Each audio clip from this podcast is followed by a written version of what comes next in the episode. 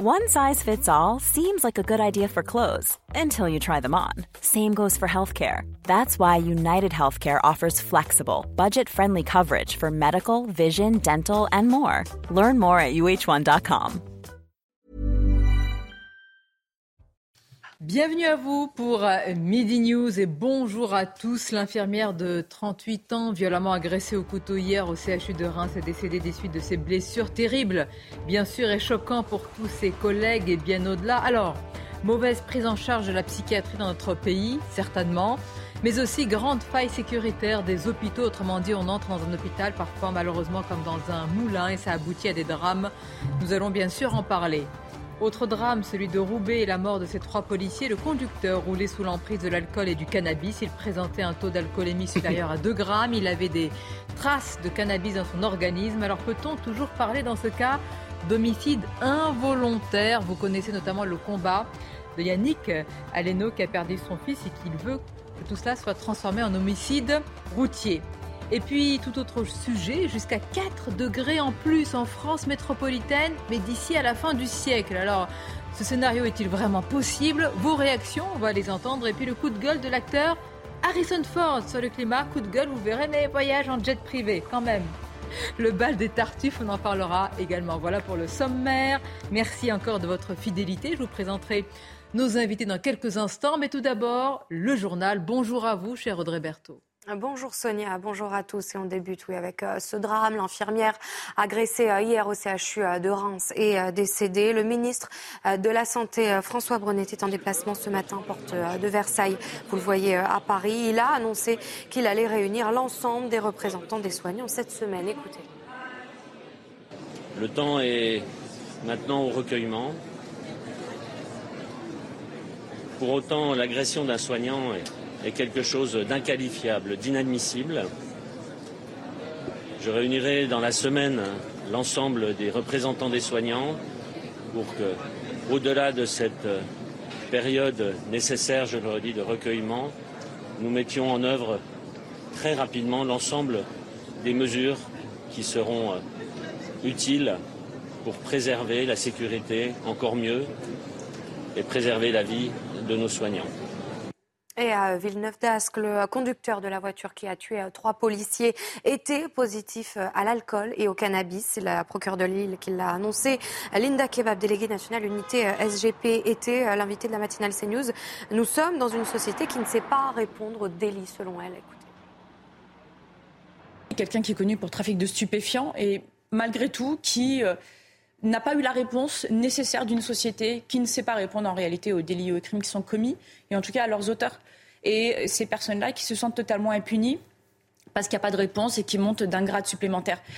Aujourd'hui, l'homicide involontaire est un délit.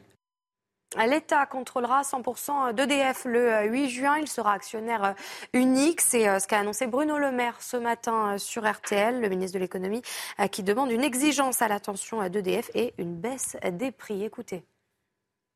L'État a repris 98% euh, du contrôle d'EDF et le 8 juin, euh, l'État aura 100% du contrôle d'EDF. Ça va nous permettre de produire davantage, de réaliser dans les meilleures conditions possibles les réacteurs et donc d'avoir un prix qui soit le plus bas possible. C'est bien ça l'objectif. C'est important pour les ménages, c'est décisif aussi pour la compétitivité de nos entreprises. Une des choses les plus importantes pour nos entreprises et donc pour nos emplois et pour éviter que les entreprises partent vers les États-Unis, c'est avoir une électricité la moins chère possible avec de la visibilité sur le prix. Et c'est ça que nous voulons garantir à la fois aux ménages et au monde économique français. Et une nouvelle fusillade a eu lieu à Marseille. Trois hommes ont été blessés hier soir dans le 15e arrondissement de la ville. Les victimes ont été transportées à l'hôpital. Deux d'entre elles étaient légèrement blessées. Le pronostic vital de la troisième était engagé. L'enquête a été confiée à la police judiciaire. Et puis le gouvernement lance euh, aujourd'hui une consultation euh, sur le réchauffement euh, climatique. Selon GIEC, la France va devoir vivre avec 4 degrés de plus d'ici 2100. L'exécutif veut donc discuter avec des Français concernant ce réchauffement climatique. Et vous, est-ce que ces prévisions vous inquiètent? On vous a posé la question. Je dirais qu'il ne faut rien pour changer, pour régler ce problème-là, mais sinon, moi personnellement, pas plus que ça. Je ne suis pas touché directement par euh, le réchauffement climatique comme un agriculteur. C'est inquiétant. Après, euh, il en va de que l'État se mobilise plus. C'est ennuyeux pour nos enfants et petits-enfants. Oui, oui, on y pense quand même. J'ai peur pour l'avenir, je ne suis pas angoissé au quotidien. Je pense que si on est tous mobilisés pour comprendre politiquement ce qu'il faut essayer de faire et la transformation du système énergétique qui est nécessaire, c'est un des problèmes parmi plein d'autres que nous avons sur Terre qu'on pourra régler. Voilà pour l'essentiel à midi, Sonia. Merci Audrey. Je salue nos invités. Caroline Pilas, merci d'être là. Philippe Guibert nous accompagne. Bonjour, à vous. Georges Fenech nous fait le plaisir et l'amitié également d'être présent à Midi News. Bonjour euh, Georges, nous sommes avec Jérôme Jiménez. Bienvenue et bonjour, porte-parole EDF UNSA Police et notre journaliste, bien sûr, spécialiste police justice, Noémie Schulz nous accompagne. L'infirmière de 38 ans, violemment agressée au couteau hier au CHU de Reims est donc décédée des suites de ses blessures. On pense aussi à, l'autre victime blessée, terrible et choquant pour euh, tous les collègues, tout le personnel médical et bien au-delà, évidemment. Alors l'homme est entendu sur des faits désormais d'assassinat, tentative d'assassinat. Euh, on va s'arrêter sur son profil tout d'abord. Noémie Schulz, c'est un profil avec des troubles réels, sévères. Oui, des troubles réels. On a appris que cet homme était sous curatelle renforcée depuis euh, plusieurs années, il semble souffrir de troubles sévères, c'est ce qu'a indiqué le, parquet de Reims dans un communiqué. Alors être sous curatelle, ça ne veut pas forcément dire que vous êtes dangereux, mais ça veut dire qu'on considère que vous n'êtes pas capable de prendre un certain nombre de, décisions euh, vous concernant. Vous savez, il y a la curatelle, il y a aussi la, tutelle, donc il était sous curatelle.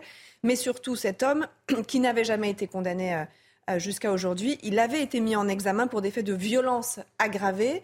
Euh, des faits qui se sont produits, on ne sait pas quand précisément, mais euh, il, y a, il y a quelques mois. Et il avait bénéficié, il y a presque un an, en juin 2022, d'une ordonnance de non-lieu pour irresponsabilité euh, pénale. C'est-à-dire que la justice, le juge d'instruction qui avait enquêté sur ces faits, avait estimé qu'il ne pouvait pas répondre pénalement de, de ces actes. Il devait donc comparaître devant la chambre de l'instruction de la Cour d'appel de Reims, comme c'est la règle euh, en, matière d'irresponsabilité pénale. Il devait comparaître pour euh, que, la, Chambre d'instruction statue sur sa culpabilité et décide d'éventuelles mesures de sûreté. C'est ce qu'indique là aussi le, procureur de Reims. Ce dossier devait tout prochainement être évoqué de, par la Chambre de l'instruction de la Cour d'appel de Reims pour statuer sur les mesures de sûreté susceptibles d'être prises. En attendant ce rendez-vous judiciaire, effectivement, cet homme, eh bien, il était libre de se, de se déplacer et il s'est rendu euh, hier à, l'hôpital de pourquoi cette irresponsabilité pénale, Noémie Schultz? Il y avait à ce moment-là euh, une incapacité, enfin, il ne pouvait pas... Alors, ce sont des, ce sont des éléments discernement, euh. sur lesquels le parquet de Reims n'a pas communiqué, n'a pas donné plus de précision. On ne sait pas ni la nature de ces violences aggravées, ni les raisons pour lesquelles il a été reconnu irresponsable pénalement, mais le fait est que euh, le juge, sans doute sur la base d'expertise psychiatrique qui avait été euh, euh, ordonnée dans le cadre de, l'enquête sur ces violences aggravées, avait estimé, le juge a estimé que cet homme ne pouvait pas être traduit devant la justice. Vous savez, il y a une règle classique en droit français, on ne juge pas les fous, on ne renvoie pas devant la justice une personne dont on estime qu'elle n'avait pas la pleine possession de ses capacités mentales au moment des faits. Ça veut dire que c'est le cas pour... Euh, Ça risque, c'est un risque... Il n'a pas été dans ce cas-là jugé à ce moment-là, pourquoi le serait-il aujourd'hui C'est un risque et c'est évidemment terrible à chaque fois dans ces affaires pour les, les victimes et leurs familles euh, hmm. qui, euh, qui à chaque fois espèrent le procès aux assises devant une cour d'assises, surtout que là on est sur des faits qui relèvent bien sûr des assises, assassinat, tentative d'assassinat si dans cette affaire-là, alors il va à nouveau, on va, ils vont pas partir du principe qu'il est responsable pénalement, il va à nouveau y avoir une instruction, une enquête, des expertises psychiatriques, et euh, le juge d'instruction décidera, mais c'est une possibilité euh, que là encore, son irresponsabilité euh, pénale soit décrétée. Mm. Georges Fenech, comment réagir? Alors, il semble évidemment, on va rester très prudent, que ce soit une sorte de, de folie meurtrière aveugle euh, qui se soit ici euh, dessiné, que ce soit ce, scénario. Comment réagissez-vous aussi par rapport à, un tel parcours? Ben, Moi, j'aimerais, Sonia, euh, si vous l'avez, cette information, Noémie, savoir quand a été rendue la décision de non-lieu. Juin 2022, je crois. En juin 2022, l'ordonnance de non-lieu pour responsabilité pénale. En juin 2022, la Chambre d'instruction ne s'est pas encore réunie, c'est-à-dire pratiquement un an. Il se trouve, vous le savez, que j'étais rapporteur de cette loi sur les responsabilités pénales. Nous avions prévu, c'est le système actuel, que lorsqu'un individu dangereux qui commet des actes graves et qui fait l'objet d'un non-lieu psychiatrique, il ne soit pas remis en liberté, il soit traduit euh, devant la chambre d'instruction, c'est ce que vous disiez tout à l'heure, où on examine sa culpabilité matérielle, puisqu'intellectuellement il n'est pas responsable. On dit c'est bien lui qui est l'auteur matériel de ce crime, ce qui déjà est un très grand soulagement pour les familles de victimes, parce que quand on disait non-lieu, ça veut dire il n'y a, pas eu lieu dans l'esprit des gens, voyez-vous. Donc c'était à la suite de l'assassinat de deux infirmières à Pau en 2004 euh, qu'on avait fait cette réforme parce que ça avait bouleversé tout, tout, le pays. Une des infirmières avait été décapitée, enfin c'était l'horreur, par un individu qui était effectivement atteint intellectuellement. Donc la Chambre d'instruction fait un mini-procès, on peut dire. On entend les parties, on entend les victimes, on entend les experts. Si l'intéressé peut comparaître, on le fait comparaître. Mais à ce moment-là, on prend une décision importante, qui est le placement en hôpital psychiatrique de force. Bah si on avait, à partir du non-lieu, saisi très rapidement Pardon, hein, on va critiquer encore une forme de dysfonctionnement, mais c'est une réalité. le manque de moyens. Si on avait immédiatement transmis à la Chambre d'instruction qui aurait, dans la foulée, fait cette audience et placé cet individu manifestement dangereux dans un hôpital psychiatrique, on l'aurait mis hors d'état de nuire. Voyez-vous? Donc moi, c'est toute que la question. vont vous dire, Georges Fenech, évidemment, mais c'est presque le même débat que les places de prison. Y a-t-il suffisamment dans notre pays de places euh, la, grande misère de la Dans les hôpitaux psychiatriques, la grande misère, la mauvaise prise en charge de la psychiatrie dans notre pays, avant d'aborder le problème de la sécurité dans les hôpitaux. C'est pas, je veux dire, c'est pas une excuse. Attention quand on dit cela, c'est un vrai problème pour ceux qui connaissent le sujet, Philippe Guibert. Ben oui, bien sûr, il y a des tas d'affaires qu'on suit depuis euh, sur ces sur, sur nos plateaux. Euh, depuis des mois et des mois où on constate le même problème qui est cette grande misère de la santé mentale, à la fois la difficulté à, euh, comme le disait Georges, à mettre les personnes dans des hôpitaux psychiatriques, à accompagner des gens, à les soigner, à les obliger à soigner. Et donc on est face à une situation où effectivement les personnes qui, qui souffrent de ce de ces déficits psychologiques ou mentaux euh, ne sont pas pris en charge et on arrive, à des drames. C'est vraiment qu'un seul qu'un problème, ce qui est déjà majeur, hein, de, de, de, manque de place. Il n'y a pas. Je veux dire, parfois il y a un peu, non pas d'idéologie, mais c'est-à-dire une facilité de dire, écoutez. Euh, est-ce que vrai, véritablement, ce sont des, des, des, profils dangereux? Et ce que je ne comprends pas, Nomi, c'est que donc il a été considéré comme étant pénalement irresponsable. Et ça veut dire que quelques temps après, on peut finalement reconsidérer la chose et dire non, finalement, il est pénalement responsable désormais? Ah Alors, ça, donc dire sur son état psychiatrique, ce serait amélioré. La responsabilité euh, pénale, c'est au moment des faits. D'accord. Après, encore une fois, on semble être sur le profil de quelqu'un qui a de lourds problèmes euh, psychiques, psychiatriques, qui en avait euh, effectivement, il y, a, y a, un an, un an et demi, au moment où il a commis ces violences, puisqu'il a été reconnu irresponsable pénalement. Euh, et, il est possible que ce soit, encore une fois, à cette conclusion qu'on arrive pour ces faits-là, puisqu'encore une fois, il n'y a pas de, il n'y a, pas tellement de rationalité à chercher. Il n'était jamais, il n'était pas convoqué dans ce service de médecine du travail. Il ne connaissait pas les, les, femmes à qui il s'en est pris. Il a parlé. Donc il n'y a pas de motif personnel à euh, blouses blanches. Donc effectivement, il n'y a pas de motif, comme vous dites, euh, personnel. Mm. Écoutons les réactions, évidemment, de ce personnel médical, en particulier des infirmiers, des infirmières euh, particulièrement choqués et parfois même dans la, évidemment, dans la sidération. Je vais pas en parler parce que euh, parce que c'est un petit peu compliqué en fait. Et, euh, c'était vraiment choquant en fait. Mm. Euh, de voir tous ces gens, les policiers, les trucs débarquer, c'est compliqué. Ouais. Et de retourner travailler, franchement. Et l'hôpital, normalement, il y a quand même un certain respect du personnel. Et ces derniers temps, on se rend compte quand même qu'il y a de plus en plus d'irrespect, d'incivilité, d'agression, aussi bien le personnel que le personnel administratif c'est gratuit. Donc euh, il y a quand même une, augmentation de, de l'irrespect en général. c'est pas possible d'aller travailler enfin, c'est pas normal. Alors, il y a beaucoup de sujets. Je vais vous laisser réagir, Jérôme Jiménez, au profil de cet individu. Et puis, on va parler quand même de la sécurité dans les hôpitaux. J'entends dire depuis ce matin et depuis déjà quelques temps qu'on rentre dans un hôpital comme un, dans un moulin. Ça nous est tous arrivé de rentrer dans un hôpital, de nous y perdre, parfois d'avoir accès même à des services euh, qui sont totalement non autorisés. Et on se demande comment on peut arriver là, ouvrir la porte même, euh, la chambre d'un patient, avec les drames qu'il y a eu il y a plus que ça, d'ailleurs il quelques temps où euh, une patiente a été violée.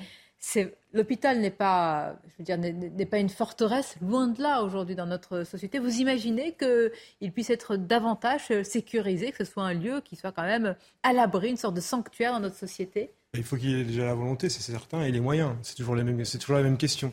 Ensuite, euh, on va dire que ben, il faut, faut rappeler qu'un hôpital c'est ouvert H24. Qui est ouvert H24 Vous savez, moi je travaillais la nuit et j'intervenais régulièrement dans un hôpital sur le 20e, Tenon. Et pardonnez-moi l'expression, mais c'est la cour des miracles. Et aujourd'hui, avec une société qui est de plus en plus violente, eh ben, c'est sûr que le personnel hospitalier est en première ligne. Et il faut aussi peut-être rappeler que qui a interpellé l'auteur euh, après les faits en fuite, c'est quand même les agents de la sûreté de l'hôpital. Donc oui, tout n'est peut-être pas parfait, mais en l'occurrence, dans ce cas précis, l'interpellation de l'auteur présumé a été faite par les agents de la sûreté. C'est un point assez essentiel. Et donc, s'il y avait. Mais est-ce qu'on est peut prendre le sujet à la main? S'il y avait plus de moyens aussi, de personnel euh, évidemment euh, médical, est-ce qu'on pourrait ne pas avoir ce genre de sujet Vous dites non, ce n'est pas à eux de, répondre. Mais, Sonia, on va avoir le même problème partout, dans toutes nos institutions, vous le savez très bien.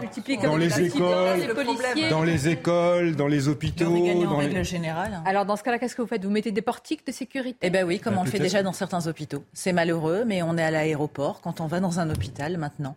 Le parent pauvre de la médecine et la psychiatrie, on l'a tous dit. La justice doit être plus rapide sur ces cas. Pardonnez-moi, mais jusqu'à quand allons-nous présenter nos condoléances aux familles des victimes? Cette personne a été ciblée, ça aurait pu être n'importe qui d'autre.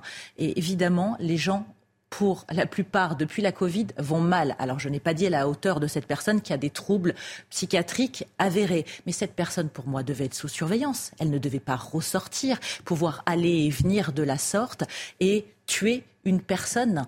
c'est quand même fou que lorsqu'on va dans un lieu comme un hôpital, on ne se sente pas en sécurité l'hôpital est devenu tellement ouvert à la société qu'il ressemble parfois à la société. Je voudrais qu'on écoute, ça m'intéresse les mots utilisés, je vous faire réagir Philippe Guibert, par le ministre de la Santé. Il est face à un drame. Il y a une émotion quand même une sidération. Et il parle d'un comité, un comité, Théodule, vous savez, un comité, une consultation, une réunion, etc. Écoutons-le. La sécurité des soignants est quelque chose qui nous interpelle tous, qui est absolument euh, essentiel. Euh, je réunirai avant la fin de la semaine un comité avec euh, toutes les parties prenantes, les syndicats, les professionnels, euh, pour agir le plus vite possible, pour voir ce que l'on peut faire pour garantir encore plus de sécurité pour les soignants, sachant que, et c'est ce que nous échangions, l'hôpital est un lieu par définition ouvert où l'on vient se faire soigner, ce qui rend d'autant plus intolérable cette, violence brutale dans un endroit qui, est fait pour, pour porter soin et pour porter secours. L'idée n'est pas de, comment dire, de critique. Mais enfin, vous allez réunir un comité, pourquoi? On sait que dans les hôpitaux, c'est devenu une passoire. Mais qu'attendez-vous pour réagir? Il n'y a, pas mille solutions. C'est soit des portiques, soit des moyens supplémentaires. Voilà. Le, ça vous choque ou pas Je trouve que c'est la communication. Oui. qu'il donne l'impression qu'il va faire quelque chose. Ah oui, même pas là. Euh, parce que pire. Le comité, c'est comité... on va rien faire. On va se réunir pour décider d'attendre. Voilà, on va se réunir pour euh, dire que c'est un problème. Mais je ne crois pas que ça, soit autre chose que de la communication. Il est bien placé pour connaître le sujet puisque c'est un urgentiste, euh, le ministre de métier. Donc après, je, je je trouve que c'est un sujet extrêmement délicat parce que pour avoir fréquenté une époque les hôpitaux et notamment les urgences euh, euh, de façon rapprochée et forcément de façon douloureuse pour moi ou pour des proches, d'imaginer des contrôles de sécurité dans un hôpital. Je suis d'accord avec vous. Hein, les urgences, ça peut être la, Quand vous avez un hein. proche à vous qui est hospitalisé, vous préférez qu'il soit en sécurité plutôt que n'importe qui qui rentre dans sa chambre. Non, dans ce cas-là, vous concédez. je vous assure que je l'ai vécu et moi ah j'appréciais en tant que proche hmm. de pouvoir rentrer facilement dans l'hôpital sans avoir. Et quand vous n'avez rien à vous reprocher sur vous, vous rentrez, mais vous ne craignez pas pour. Comme euh, le vôtre, exactement, Philippe. Moi, je suis bah, désolée, j'ai un proche où j'irai à l'hôpital, je serai hospitalisé. Eh bien, je m'en fiche qu'il y ait des, des, portiques de sécurité ou des vigiles. Tout ce que je veux, c'est que. Savez-vous ce qui s'y passe Nous avons tous malheureusement des proches qui sont hospitalisés. Le temps que ce proche aille, par exemple, réaliser un scanner dans un étage en dessous, on vous demande et on demande à ce proche de ranger toutes ses affaires dans la chambre. Est-ce que vous trouvez normal que ça se passe ainsi dans un hôpital en France, hmm. de ne pas laisser les affaires, de ne pas laisser même. J'ai vécu personnellement euh, exactement la scène eh que vous décrivez. alors... Ça ne m'a absolument pas choqué. Voilà, c'est. Non mais je, vous arrivez aux urgences. sentir à l'abri vous, vous arrivez aux urgences. Très bien. Alors c'est normal. On rentre dans les hôpitaux, on rentre dans les tribunaux. En fait, c'est ce qu'il y a de. Vous voyez, ça c'est la vision un peu consumériste des choses. On rentre, on se dit qu'on a le droit à une sorte de service, hein, c'est ça, et on en veut pour euh, son argent. Et si on n'a pas, frustration, violence, agression, insulte, c'est ça la suite. Oui, on parle de, de ce drame terrible, mais il faut quand même rappeler que ça n'est pas malheureusement un fait isolé. Ça fait des années, des années des années. Il y a encore deux ans, il y a aussi un médecin psychiatrique qui est agressé par couteau avec un couteau à Toulouse. Il a failli y passer aussi, grièvement blessé. C'est régulièrement. Pourquoi? Qu'est-ce qui se passe dans ces hôpitaux? L'hôpital, c'est devenu un lieu d'une insécurité totale. Vous avez euh, toutes sortes de gens qui veulent s'en prendre à l'hôpital. À commencer par des toxicomanes qui vont essayer de cambrioler euh, des produits euh, à caractère stupéfiant, hein, stupéfiant. Donc c'est un lieu d'une très très grande insécurité. Il faut donc protéger ces lieux par toutes sortes de moyens, portiques, euh, agents de sécurité privés, ça a été fait dans ce cas-là, effectivement, police municipale, police nationale. Donc il faut vraiment. Alors on a quand même, Sonia, on a quand même progressé. Hein. On a créé notamment pour les, les, plus dangereux des, vous savez, des UMD, des unités pour malades difficiles. Je crois qu'il y en a sept en France. On a créé, c'était, je me souviens, sous Dominique Perben, des UHSA, c'est-à-dire des unités hospitalières spécialement aménagées. Je pense que cet individu va être placé dans une de ah ces bah, UHSA. euh, c'est-à-dire ce sont des secteurs psychiatriques gardés par la pénitentiaire dans un hôpital. N'a-t-il pas fallu, c'est difficile de le dire avec Avant. ce drame, bah avant. oui, c'est pas bien de le dire ainsi, je, le sais. Voilà, donc euh, j'aurais préféré effectivement qu'il soit placé avant dans ce type d'établissement. Donc les structures, elles, existent, si vous voulez, elles sont en nombre largement insuffisant. Il faut bien comprendre que l'hôpital aujourd'hui est devenu un lieu de grande insécurité. Je ne l'ai pas vécu comme ça. Non, mais euh, vous ne l'avez pas vécu, mais là nous parlons d'un drame où, une personne en, est morte et une autre est blessée, euh, Philippe. Donc Tant mieux. Fort heureusement, euh, s'il faut parler des trains qui arrivent à l'heure, ce serait formidable. Mais quand ça arrive dans un hôpital, dans un pays qui, il y a quelque temps encore, s'enorgueillit d'avoir le meilleur système euh, médical presque d'Europe et, du monde, c'est quand même un vrai sujet. Mais dans un, monde idéal, on ne devrait pas vivre ça. on ne devrait pas, avoir besoin de sécurité, ni en allant dans un commissariat, ni de, quand même, une école. Là, on n'est pas dans zéro défaut. Là, on est dans le. Non, mais là, comme vous le disiez tout à l'heure comme vous le disiez tout à l'heure, il va falloir qu'on protège les hôpitaux, les écoles, toutes les institutions, et qu'on mette des policiers. Mais vous avez des personnes en fragilité dans un hôpital. Vous avez des personnes qui, dans une chambre, ne pourront pas se défendre s'il y a une incursion. Pardonnez-moi, c'est très différent. Vous laissez quoi? Vous laissez quelqu'un? J'ai du mal à associer l'idée. nous n'avons pas vécu la même chose. Hein. Moi, je veux vous dire, dans les hôpitaux, il n'est pas question de laisser quelqu'un en fragilité et pouvoir avoir accès comme ça dans, dans une chambre. Ça paraît pas. La moindre des choses, mais j'entends ce que vous voulez dire. Vous voulez pas transformer tous ces lieux en, en prison de haute ah sécurité. Non, parce que sinon on est, on, vit que dans des forteresses. Et je suis désolé, un hôpital, ça correspond. Ça peut sauver des vies. Écoutons la directrice, et je vous redonne la parole justement du, CHU de Reims. Cet événement et cette agression euh, bah, suscitent une, une, émotion énorme auprès de, de la communauté euh, hospitalière de toute euh, la communauté. Quand on s'en prend à un des nôtres, c'est toute la, la, communauté qui est euh, agressée. On voulait souligner euh, bah, le, courage et le sang-froid de, toutes les équipes qui ont fait preuve évidemment d'une grande réactivité, que ce soit euh, l'équipe du SMUR qui est intervenue, l'équipe de, sûreté et puis bien sûr les équipes du bloc opératoire, les, les équipes médicales. Bien, Noémie Schulz, sur la requalification des faits, qu'en est-il? Oui, alors ça c'est hier quand le, procureur de Reims a communiqué sur l'enquête qui avait été ouverte. C'était une enquête ouverte pour tentative d'assassinat puisque les, deux victimes étaient encore euh, en vie, même si le pronostic vital de l'infirmière était déjà engagé. On a appris ce matin le décès de cette femme de 37 ans et donc dans la foulée, de manière tout à fait logique, le procureur de Reims a annoncé que l'enquête était maintenant ouverte pour tentative d'assassinat et pour assassinat. C'est automatique. Oui, c'est la, c'est la, c'est la, c'est la, procédure. C'est parce qu'elle elle est morte, donc on n'est plus sur une tentative, on est sur un assassinat. Assassinat, c'est important. Le terme choisi par le, procureur de la République, ça implique la préméditation, c'est-à-dire que ça implique, sinon, sinon ça aurait été pour meurtre.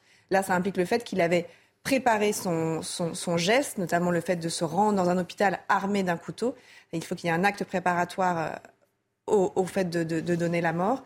Et donc, ça a été ouvert donc, pour assassinat, tentative d'assassinat. Une autopsie, bien sûr, est programmée pour déterminer euh, les causes précises de la mort de cette infirmière, même si, encore une fois, il n'y a pas tellement de, de doute ni sur l'auteur, euh, ni sur la façon dont elle a été euh, tuée. et c'est à l'issue de cette enquête qui va durer plusieurs mois. Il y aura donc des expertises, des auditions, les témoins.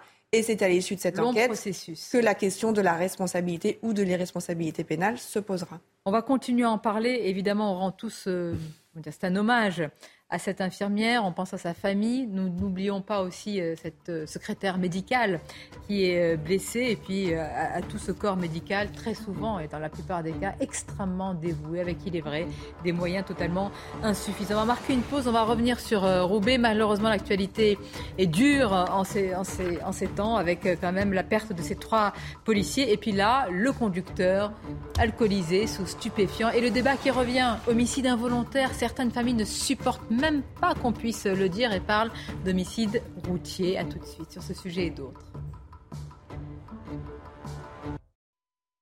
Merci d'être avec nous. Midi News avec nos invités Caroline Pilastre, Philippe Guibert, Georges Fenech, Jérôme Jiménez, Noémie Schulz. Nous avons parlé évidemment de ce drame au CHU de Reims. On y reviendra pour parler plus largement d'ailleurs de ce qui se passe autour du personnel médical, des médecins, avec une augmentation des agressions, des insultes et des, violences. Mais tout d'abord, les titres. C'est News Info, Audrey Berthaud. 35 000 agents seront mobilisés pour la cérémonie d'ouverture des JO de 2024. Le ministre de l'Intérieur, Gérald Darmanin, n'a pas donné de chiffres précis concernant le nombre de spectateurs. Il évoque tout de même plusieurs centaines de milliers de personnes. Cette cérémonie démarrera à 20h24 le 26 juillet 2024 et aura la particularité inédite de se dérouler en plein air sur la scène.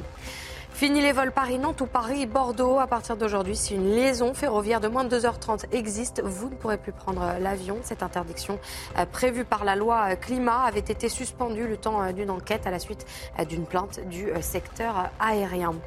Et puis le président ukrainien Volodymyr Zelensky s'est rendu sur le front dans l'est de l'Ukraine. Le chef de l'État a visité des positions de première ligne où des combats sont en cours depuis des mois. Sur ces images, on peut notamment voir le président en tenue militaire serré la main aux soldats.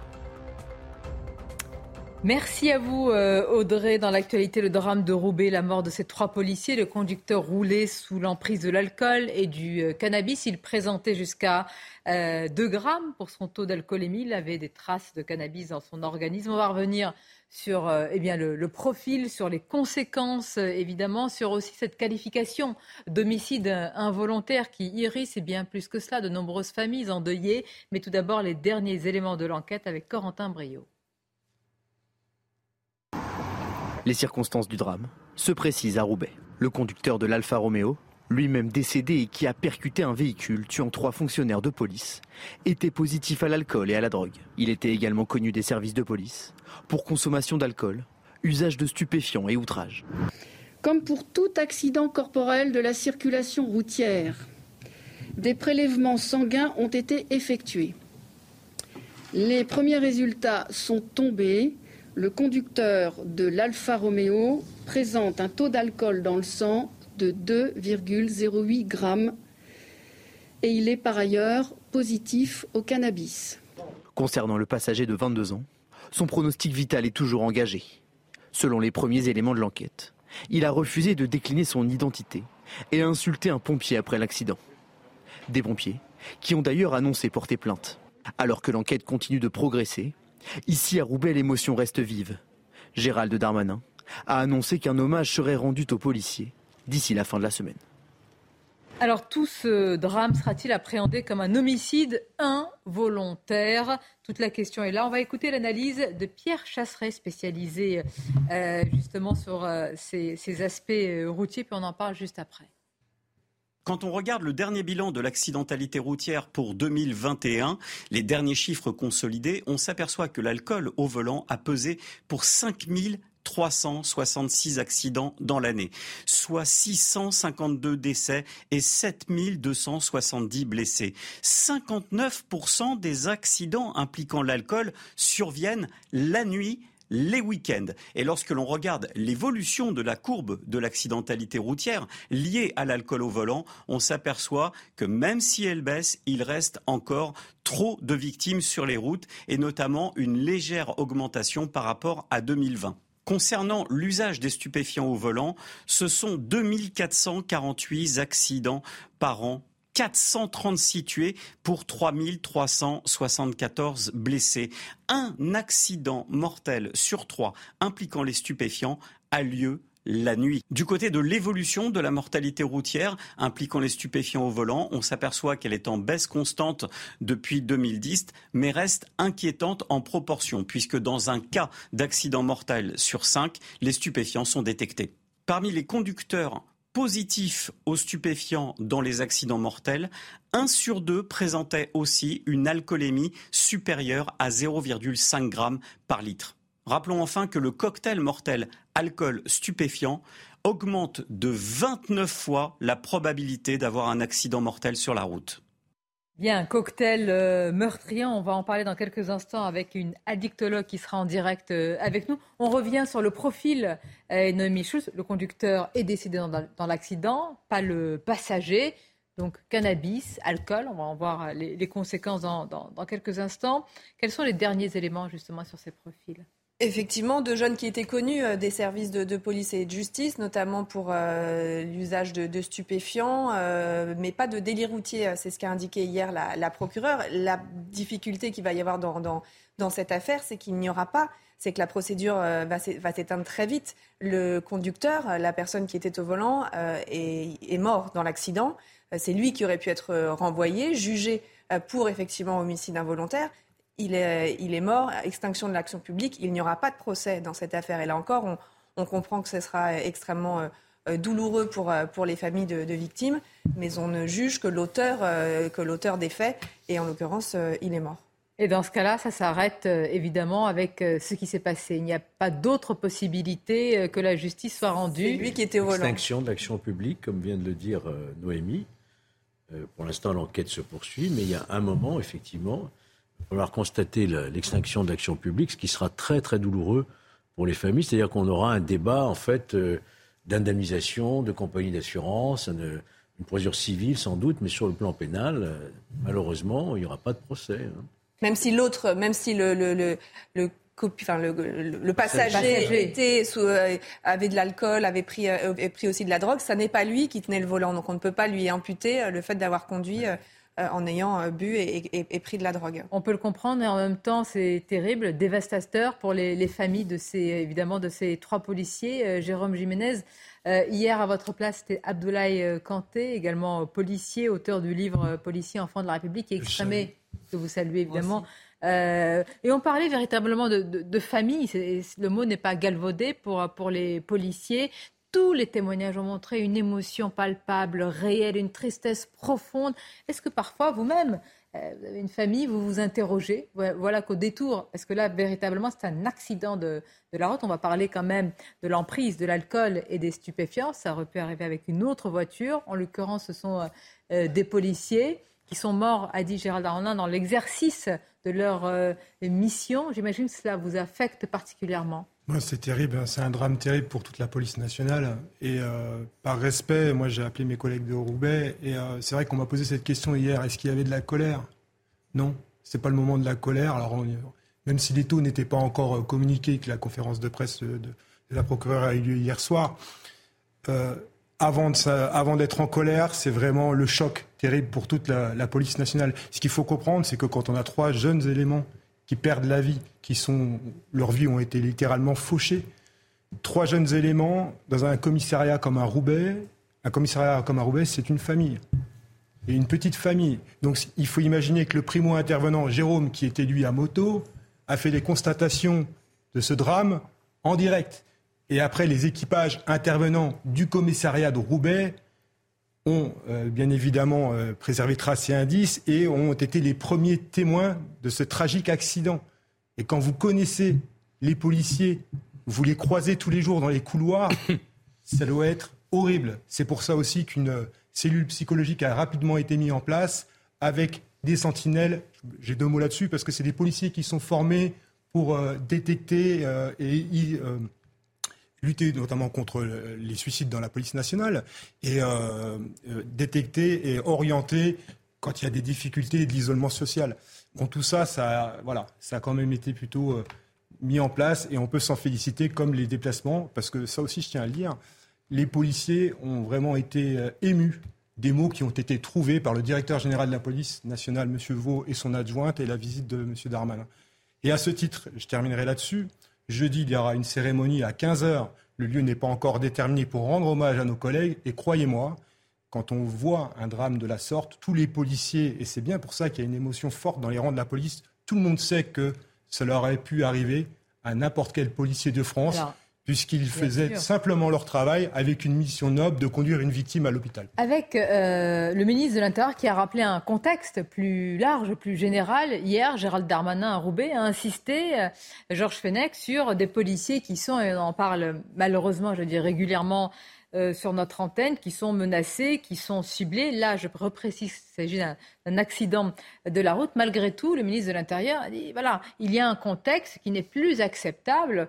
Et ensuite, dans le débat public et politique, beaucoup ont pointé du doigt, y compris ce matin le porte-parole du gouvernement Olivier Véran, un manque euh, d'empathie du leader de la France insoumise Jean-Luc Mélenchon, des propos aussi de la part d'élus de la France insoumise contre les, les policiers. Est-ce que tout cela participe et doit être rappelé à l'aune de, ce drame ou est-ce que ça n'a pas lieu d'être euh, dans ce débat? Je ne suis pas certain que le corps de la police nationale attend de Jean-Luc Mélenchon de l'empathie. Je crois que ce n'est pas leur problème. Hein. Franchement, vous n'en êtes pas là. Hein. Vous savez très bien ce qu'il faut en penser. Ça a assez duré, ces histoires. De mise en cause d'une police qui tue, d'une police raciste. Ça suffit, quoi. Je crois qu'il faut même plus en parler. Euh, c'est tellement, tellement énorme et tellement insupportable en République, un haut responsable politique. Vous voyez, j'en parle quand même, puisque vous me posez la question, euh, stigmatise comme ça la police nationale qui donne un, tribut énorme chaque année à la lutte contre la délinquance, sans parler des suicides, sans parler de, toutes ces agressions, de toutes ces morts. On se souvient, Avignon, et, ceux qui sont morts pour lutter contre le terrorisme. Enfin, la liste serait longue. Euh, donc, il, est évident que Aujourd'hui, euh, exercer ce métier, c'est vraiment le faire par vocation. Hein. Euh, les salaires ne sont pas très élevés, les astreintes quotidiennes, euh, mmh. la voie publique, enfin tout ce que l'on connaît de ce métier, qui amène aujourd'hui, je pense, les responsables politiques à devoir réfléchir à deux fois avant de s'exprimer. Vous y arrivez quand même. J'y arrive quand même, bien sûr. Mais ce que je veux dire, c'est que moi, ça m'insupporte. Oui, mais devoir le rappeler. Je veux dire, en tant qu'ancien magistrat aussi, je connais bien la police judiciaire. J'ai beaucoup travaillé avec la police et la gendarmerie. Je sais, je sais quel est leur dévouement, les parts de risque, les difficultés d'avoir une vie familiale à côté quand on a toutes ces astreintes. Donc, euh, je pense qu'il faut euh, véritablement rendre hommage. Et cette journée d'hommage national, d'ailleurs, qui sera rendue. Euh, à ces trois malheureux fonctionnaires de police fauchés en, pleine jeunesse sera l'occasion, j'espère, d'un recueillement national, qu'il n'y ait pas une seule fausse Mais note. On ait besoin de rappeler, franchement, parce qu'on en est là dans notre pays, que la, que la police est républicaine. Euh, je veux dire, on en est là dans le débat. Euh, Philippe, euh, c'est normal de, le rappeler à l'occasion de, ces drames. Il, ne s'agit pas seulement de, rappeler notre solidarité, et même plus vis à -vis de la police qui nous protège, seulement quand il y a des morts, quand même. Oui, mais je, vais, je, vais, je suis désolé de faire le mauvais coucheur aujourd'hui, euh, mais oh bah aujourd'hui tous les jours. merci, je non, je plaisante. Euh, mais, mais en fait, vous avez dit tout à l'heure, euh, tous les policiers ont, ont, ont songé qu'ils auraient pu être à la place de ces jeunes. Mais en fait, tous les particuliers qui prennent une voiture, parce que, enfin, sauf à ce que l'enquête démontre qu'il y avait une volonté de la part de ce conducteur d'aller percuter une voiture de policiers. Euh, la réalité, c'est que c'est un drame de l'insécurité routière lié à l'alcool et aux stupéfiants. Non, mais nonobstant, on peut rappeler le contexte plus général quand même. Les policiers n'étaient pas visés en tant que policiers. On l'a hein, C'était une tragédie, c'était une tragédie routière liée encore, je répète, à l'alcool et aux, stupéfiants.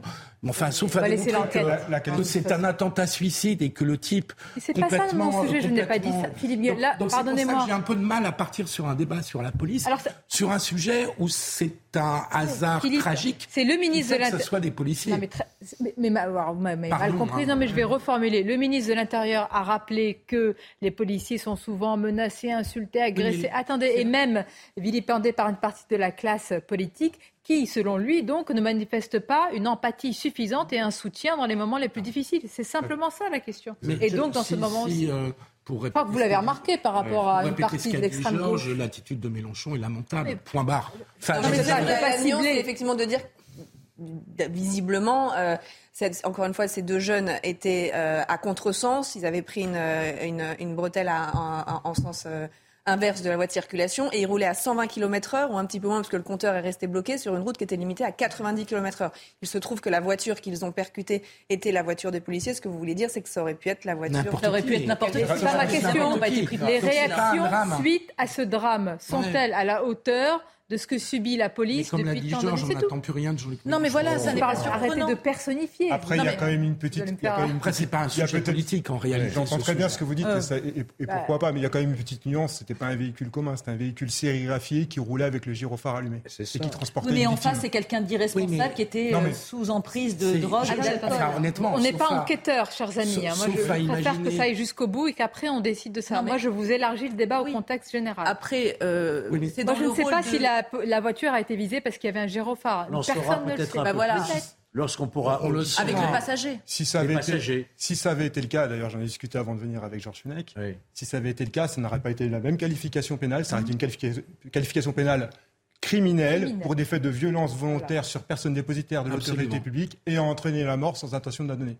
Bien sûr, c'est un drame horrible, hein, mais pour l'instant, c'est de l'ordre de l'accident. C'est terrible ce que je dis, mais voilà, là-dessus, je vous rejoins totalement, Philippe. Le ministre de l'Intérieur est dans son rôle. Évidemment, son but, hein, c'est aussi de soutenir la police républicaine. Là où il fait un lien politique qui est très intéressant, c'est que peu de temps avant, M. Mélenchon était dans le Nord pour soutenir les salariés hein, du groupe Verbaudet qui sont dans une grande difficulté et il a ciblé encore la police. Il n'a pas eu un mot d'empathie. Parce que pour avoir suivi ce qu'il a dit, il a aussi dit qu'il était glacé par ce qui s'était passé. Oui, très bien, mais il en a quand même remis une couche sur la police. Vous dites un accident, Caroline. Euh, C'est un drame, non Moi, je vais vous faire un autre scénario. Je vais vous faire un autre scénario. Vous ne pouvez pas le contredire tant que l'enquête n'aura pas démontré. voilà trois jeunes sous l'emprise de stupéfiants, euh, de drogue, qui prennent une bretelle à sens inverse, effectivement, et qui aperçoivent ce véhicule de police avec gyrophare et tout, et qui décident de le heurter. Voilà, et ça tourne, et ça tourne mal. Mais c'est pas impossible. On pourrait échapper à la police en disant on, va, on va bousculer le véhicule et passer. Mais je vous donne ce scénario. C'est une hypothèse. Mais vous avez entièrement. Moi, je ne l'ai pas exclu depuis le début. C'est l'enquête qui le démontrera. Et peut-être qu'avec l'audition des passagers, quand ils seront en état d'être euh, auditionnés, apportera de. D'accord, mais si, si l'enquête. On ne peut pas dire c'est un accident, ça aurait pu être n'importe qui. C'est possible. C'est possible. En l'état actuel, un scénario possible. moi, vous ne pouvez pas me dire avec certitude, ils ne savaient pas que c'était un véhicule de police, ils n'ont pas vu le gyrophare. Non, on ne peut pas le dire à certitude, mais avec certitude, mais on ne peut pas dire. Moi, j'ai plutôt tendance à penser le contraire, vous voyez. Je pense qu'ils ont voulu, effectivement, ayant pris, étant sous l'emprise stupéfiant alcool, ils ont dû se dire. On va bousculer le véhicule comme ça arrive, hein, ça arrive quelquefois. Sur une bretelle. Oui, non mais attendez, attendez, on n'a pas la Non mais Philippe, Philippe, ne peut pas mener l'enquête. On va faire l'enquête. Enfin, on peut mettre sur la table, soit c'est l'accident routier totalement tragique, mais j'allais dire, euh, non pas banal, hein, mais malheureusement, euh, euh, terriblement, de manière très ordinairement tragique, si je puis dire. Mais aussi, il y a une possibilité, un scénario, que la voiture de police ait été identifiée par son gyrophare, ce qui n'est pas compliqué, et visée aussi au dernier moment. Et que ça tourne mal. il n'est pas retenu pour le moment, en tout cas. Il n'est pas retenu tout à fait. bien évidemment, il faut laisser faire les investigations et il faut Imaginez qu'il va y avoir un témoin capital, cette jeune femme. Évidemment. Elle, elle va pouvoir circonstancier et caractériser peut-être Donc la jeune femme, rappelons qui est-elle, Jérôme Jiménez, c'est la jeune femme qui était dans la voiture des policiers. Qui qu'elle ait, eu le temps de voir quelque chose, elle était à l'arrière. Mais ça restera un témoin clé pour, l'enquête. Témoin clé pour une enquête euh, qui se dirige vers un homicide involontaire. Oui, et encore une fois, qui a été ouverte pour ça, mais qui se dirige surtout vers une extinction de l'action publique. Bien sûr, mais malgré tout, pour les familles, et c'est, j'en viens à, mon débat justement, comment cela est perçu, euh, Noémie. Euh, nous sommes avec le docteur Dan Véléa, qui est psychiatre addictologue. Bonjour à vous et merci d'être euh, avec nous, docteur. J'ai dit tout à l'heure, en me basant sur euh, le ressenti des, familles endeuillées, tout simplement, euh, que ce qualificatif d'homicide involontaire était insupportable parce que beaucoup affirment, à l'image de Yannick Aleno, mais beaucoup d'autres, j'allais dire, citoyens euh, qui ne sont pas dans, la lumière, affirment qu'on ne peut pas accepter une telle qualification parce que quand on prend le volant en ayant bu ou en, étant sous l'emprise de stupéfiants, eh bien on sait qu'on est un danger et que la voiture devient une sorte d'arme par destination. Qu'en pensez-vous?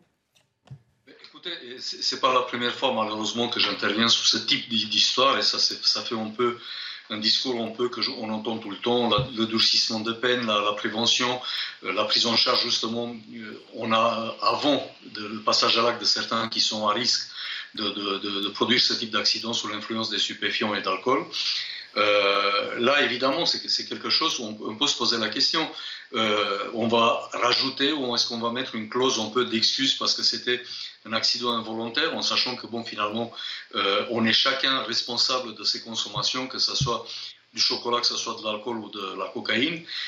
donc là, on ne peut pas trouver comme circonstance atténuante compte tenu des conséquences horribles avec des familles qui sont brisées, avec des gens qui resteront peut-être dans tous les autres accidents qui restent blessés à vie, euh, avec un stress post-traumatique, avec des conséquences terribles.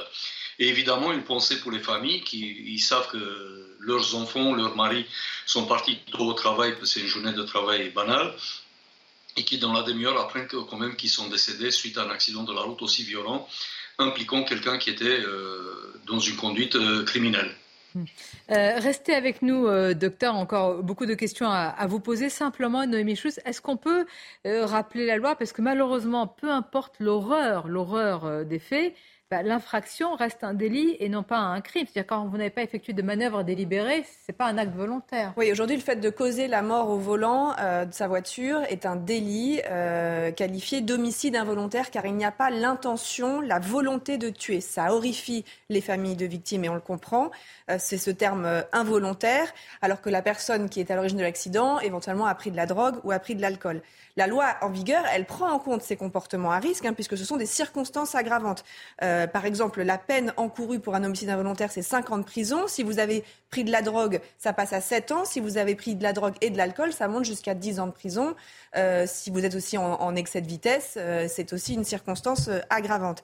il y a quelques semaines, au moment de l'accident de Pierre on a déjà beaucoup parlé de la création d'un délit routier. Le ministre de l'Intérieur avait fait savoir qu'il envisageait de, créer ce délit routier.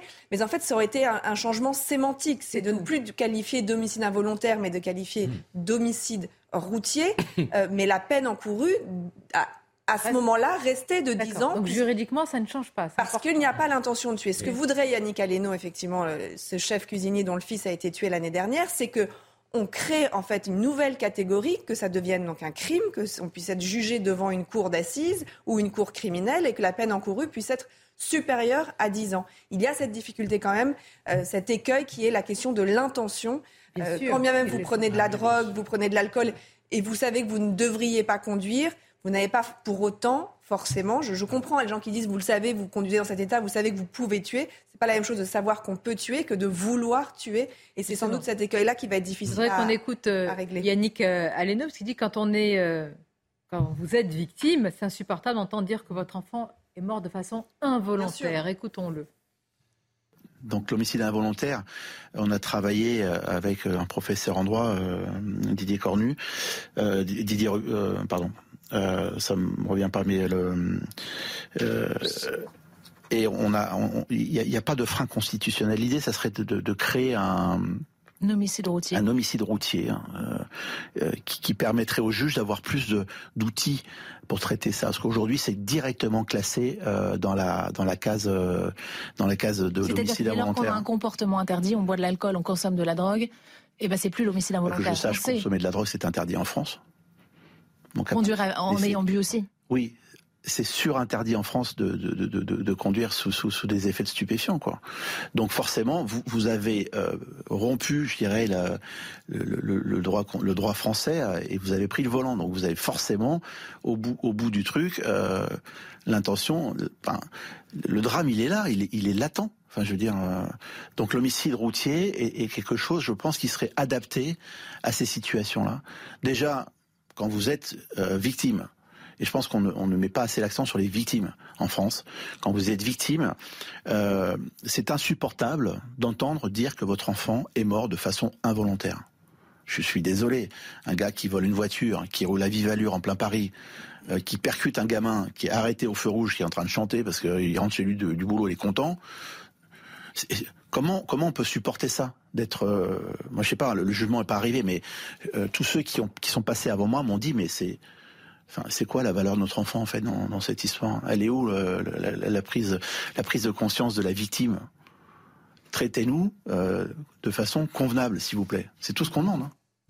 Docteur Valéa, beaucoup de choses ont été dites par Yannick Aleno et il a rappelé, enfin faut-il le rappeler, il est interdit, surinterdit, dit-il, de rouler en ayant consommé des stupéfiants. Il le rappelle parce qu'il faut dire que quand on regarde les campagnes je veux dire, de, prévention euh, routière, il y a beaucoup sur l'alcool, très peu en réalité sur les drogues. Pourquoi? Rien sur les drogues. Ou rien bah, le, problème, c'est que les préventions qu'on avait fait jusqu'à présent, peut-être euh, seulement sur le versant répressif, ça a pu donner des résultats. Je pense qu'on manque beaucoup de spécialistes qui soient euh, à l'écoute et qui soient vraiment dans des conduites de prévention par rapport à des gens qui disent j'ai un problème d'alcool, euh, je viens peut-être me poser la question, je ne suis pas aussi un danger, pas seulement pour ma santé physique et psychique, mais aussi pour les autres. Dans mon entourage en conduisant le véhicule euh, sous l'influence de l'alcool et puis aussi quand ça se rajoute les stupéfiants. Donc on, manque aussi d'une attitude un peu coercitive peut-être à un moment donné, mais surtout éducationnelle à la base, pour apprendre aux gens quels sont les risques encourus et leur donner ce type d'exemple. C'est quand même malheureux de se trouver avec des peluches, avec des bougies euh, à chaque fois qu'il y a des victimes des accidents routiers pour exprimer notre compassion et l'empathie vis-à-vis des, autres victimes et des familles. Il faut peut-être agir beaucoup d'une manière beaucoup plus concrète avec des structures de soins et avec des structures de police qui soient vraiment euh, capables d'agir et surtout par rapport à la justice par la suite, capables de mettre de, entre toutes ces nuances sémantiques, entre involontaire, volontaire, circonstances aggravantes et tout le reste, je pense que les gens euh, arrivent un peu à se perdre et de la part des victimes, on vit tout le temps avec un sentiment d'injustice derrière. Comme vous dites, et comme l'a dit justement Yannick Aleno, replacer la, la, victime au centre de tout ce système. Merci docteur. Je vous remercie. Je vous propose, pour avoir le temps, parce que vous voulez vous exprimer, oui, eh ben oui. on, marque une courte pause et de vous donner tout le temps pour cela. Comme ça, nos téléspectateurs attendent vos paroles avec euh, impatience. Et puis surtout, c'est un sujet qui nous concerne tous. Parce que en face, évidemment, de ces conducteurs, il peut y avoir tout le monde, n'importe qui. On est tous concernés. C'est un sujet évidemment essentiel. Merci beaucoup, Noémie Schulz. Restez avec nous. Une courte pause et on se retrouve. Merci d'être avec nous. Dans quelques instants, nous reviendrons sur le drame de Roubaix avec euh, bien différentes réactions au débat que nous avons initié sur l'homicide routier ou de l'homicide involontaire. Nous passerons également par Reims. Il va y avoir une minute de silence au CHU de Reims que nous allons évidemment respecter. puis d'autres sujets juste après le journal. Rebonjour à vous, cher Audrey Berthaud. Rebonjour Sonia. Et après euh, l'annonce du décès ce matin de l'infirmière au CHU euh, de Reims sur place, c'est euh, le choc, la stupeur. Une secrétaire médicale a également été blessée. Les deux victimes ont été attaquées hier après-midi pour rappel au couteau. Les détails avec Marine Sabourin sur place.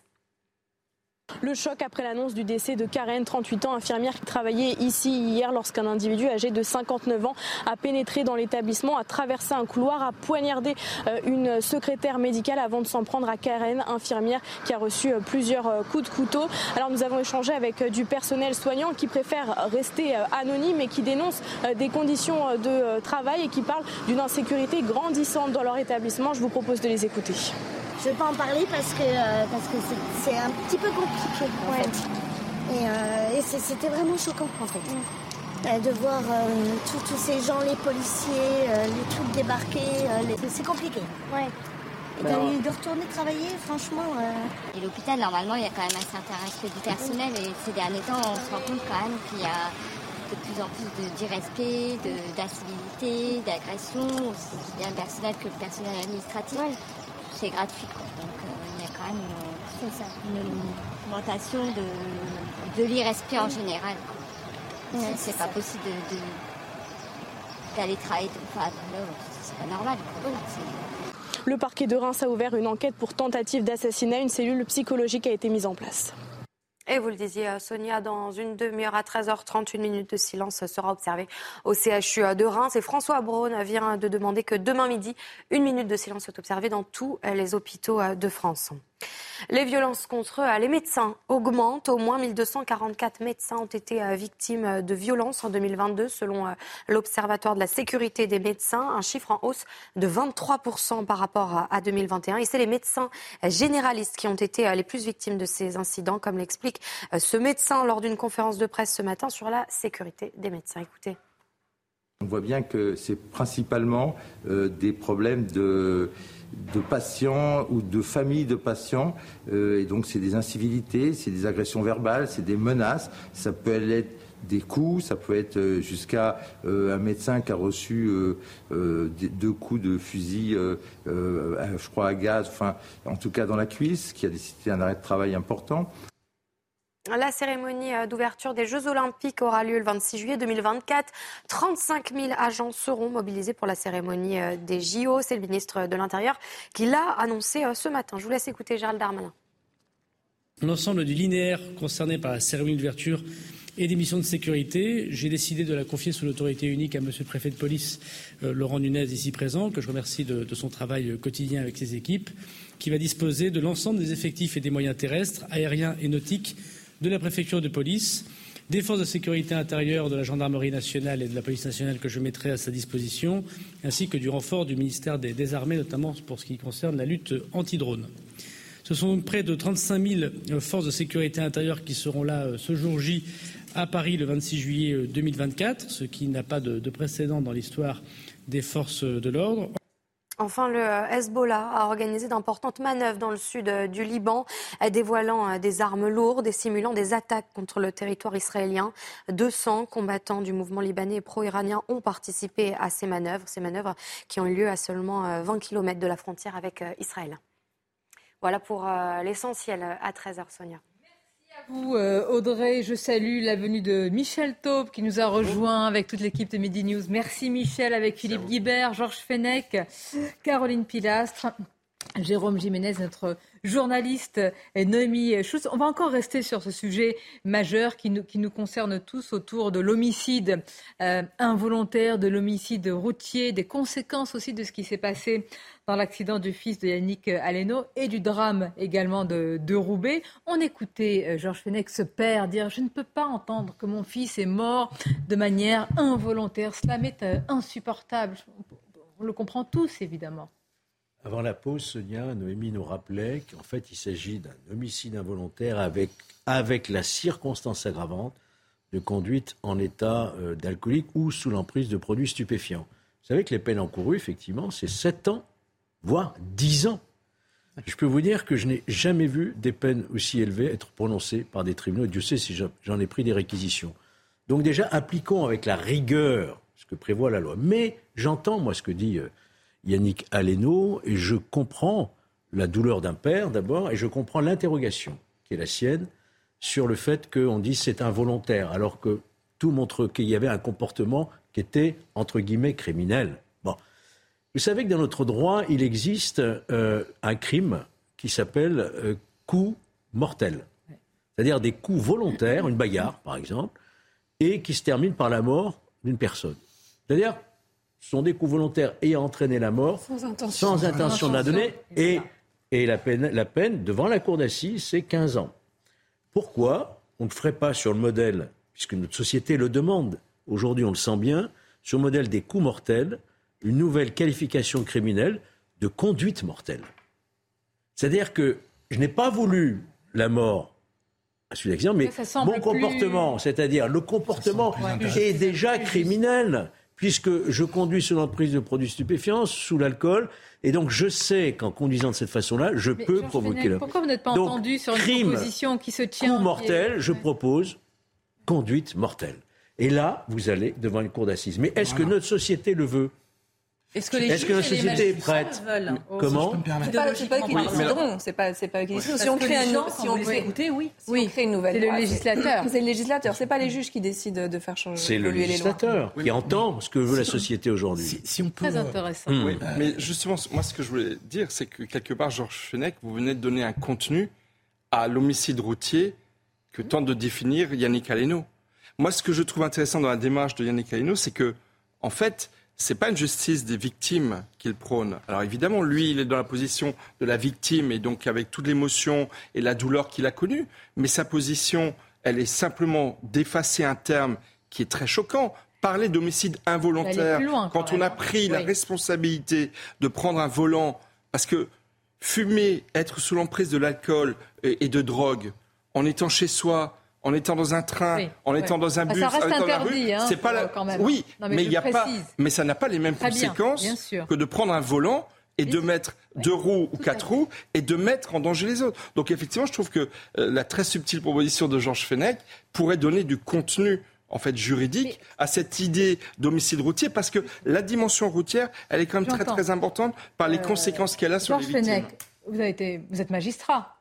Moi, je dis pourquoi, quand j'entends par exemple le, le ministre de la Santé, c'est sur autre chose, sur le drame de Reims, il faut euh, consulter. Et bien sur ce sujet-là, pourquoi, par exemple, ne tient-on pas compte d'une telle proposition? Moi, c'est la première fois que je l'entends et je n'ai pas. Mais je vous ai réservé la primeur. En la matière, mais je trouve, et je crois que tous nos invités sont d'accord, Noémie parlementaires connaît sont très bien. ça. C'est du bon sens. Oui, je pense qu'il peut y avoir une réponse. Mais franchement, hein, moi, je ne serais pas, euh, en termes, je dirais, euh, euh, juridiques, judiciaires, choqué hein, par une nouvelle incrimination de nature criminelle, de conduite mortelle. C'est-à-dire, j'ai fait tout ce qu'il fallait pour, sans le vouloir au final, mais mon comportement a abouti à la mort. Et là, on parlerait plus d'homicide involontaire, on parlerait de conduite voilà. mortelle. Et on Et on est- passerait- Mais encore une fois, ça relève du législateur. Oui, oui, tout à fait. C'est pas du juge. Le juge n'a fait qu'appliquer la loi.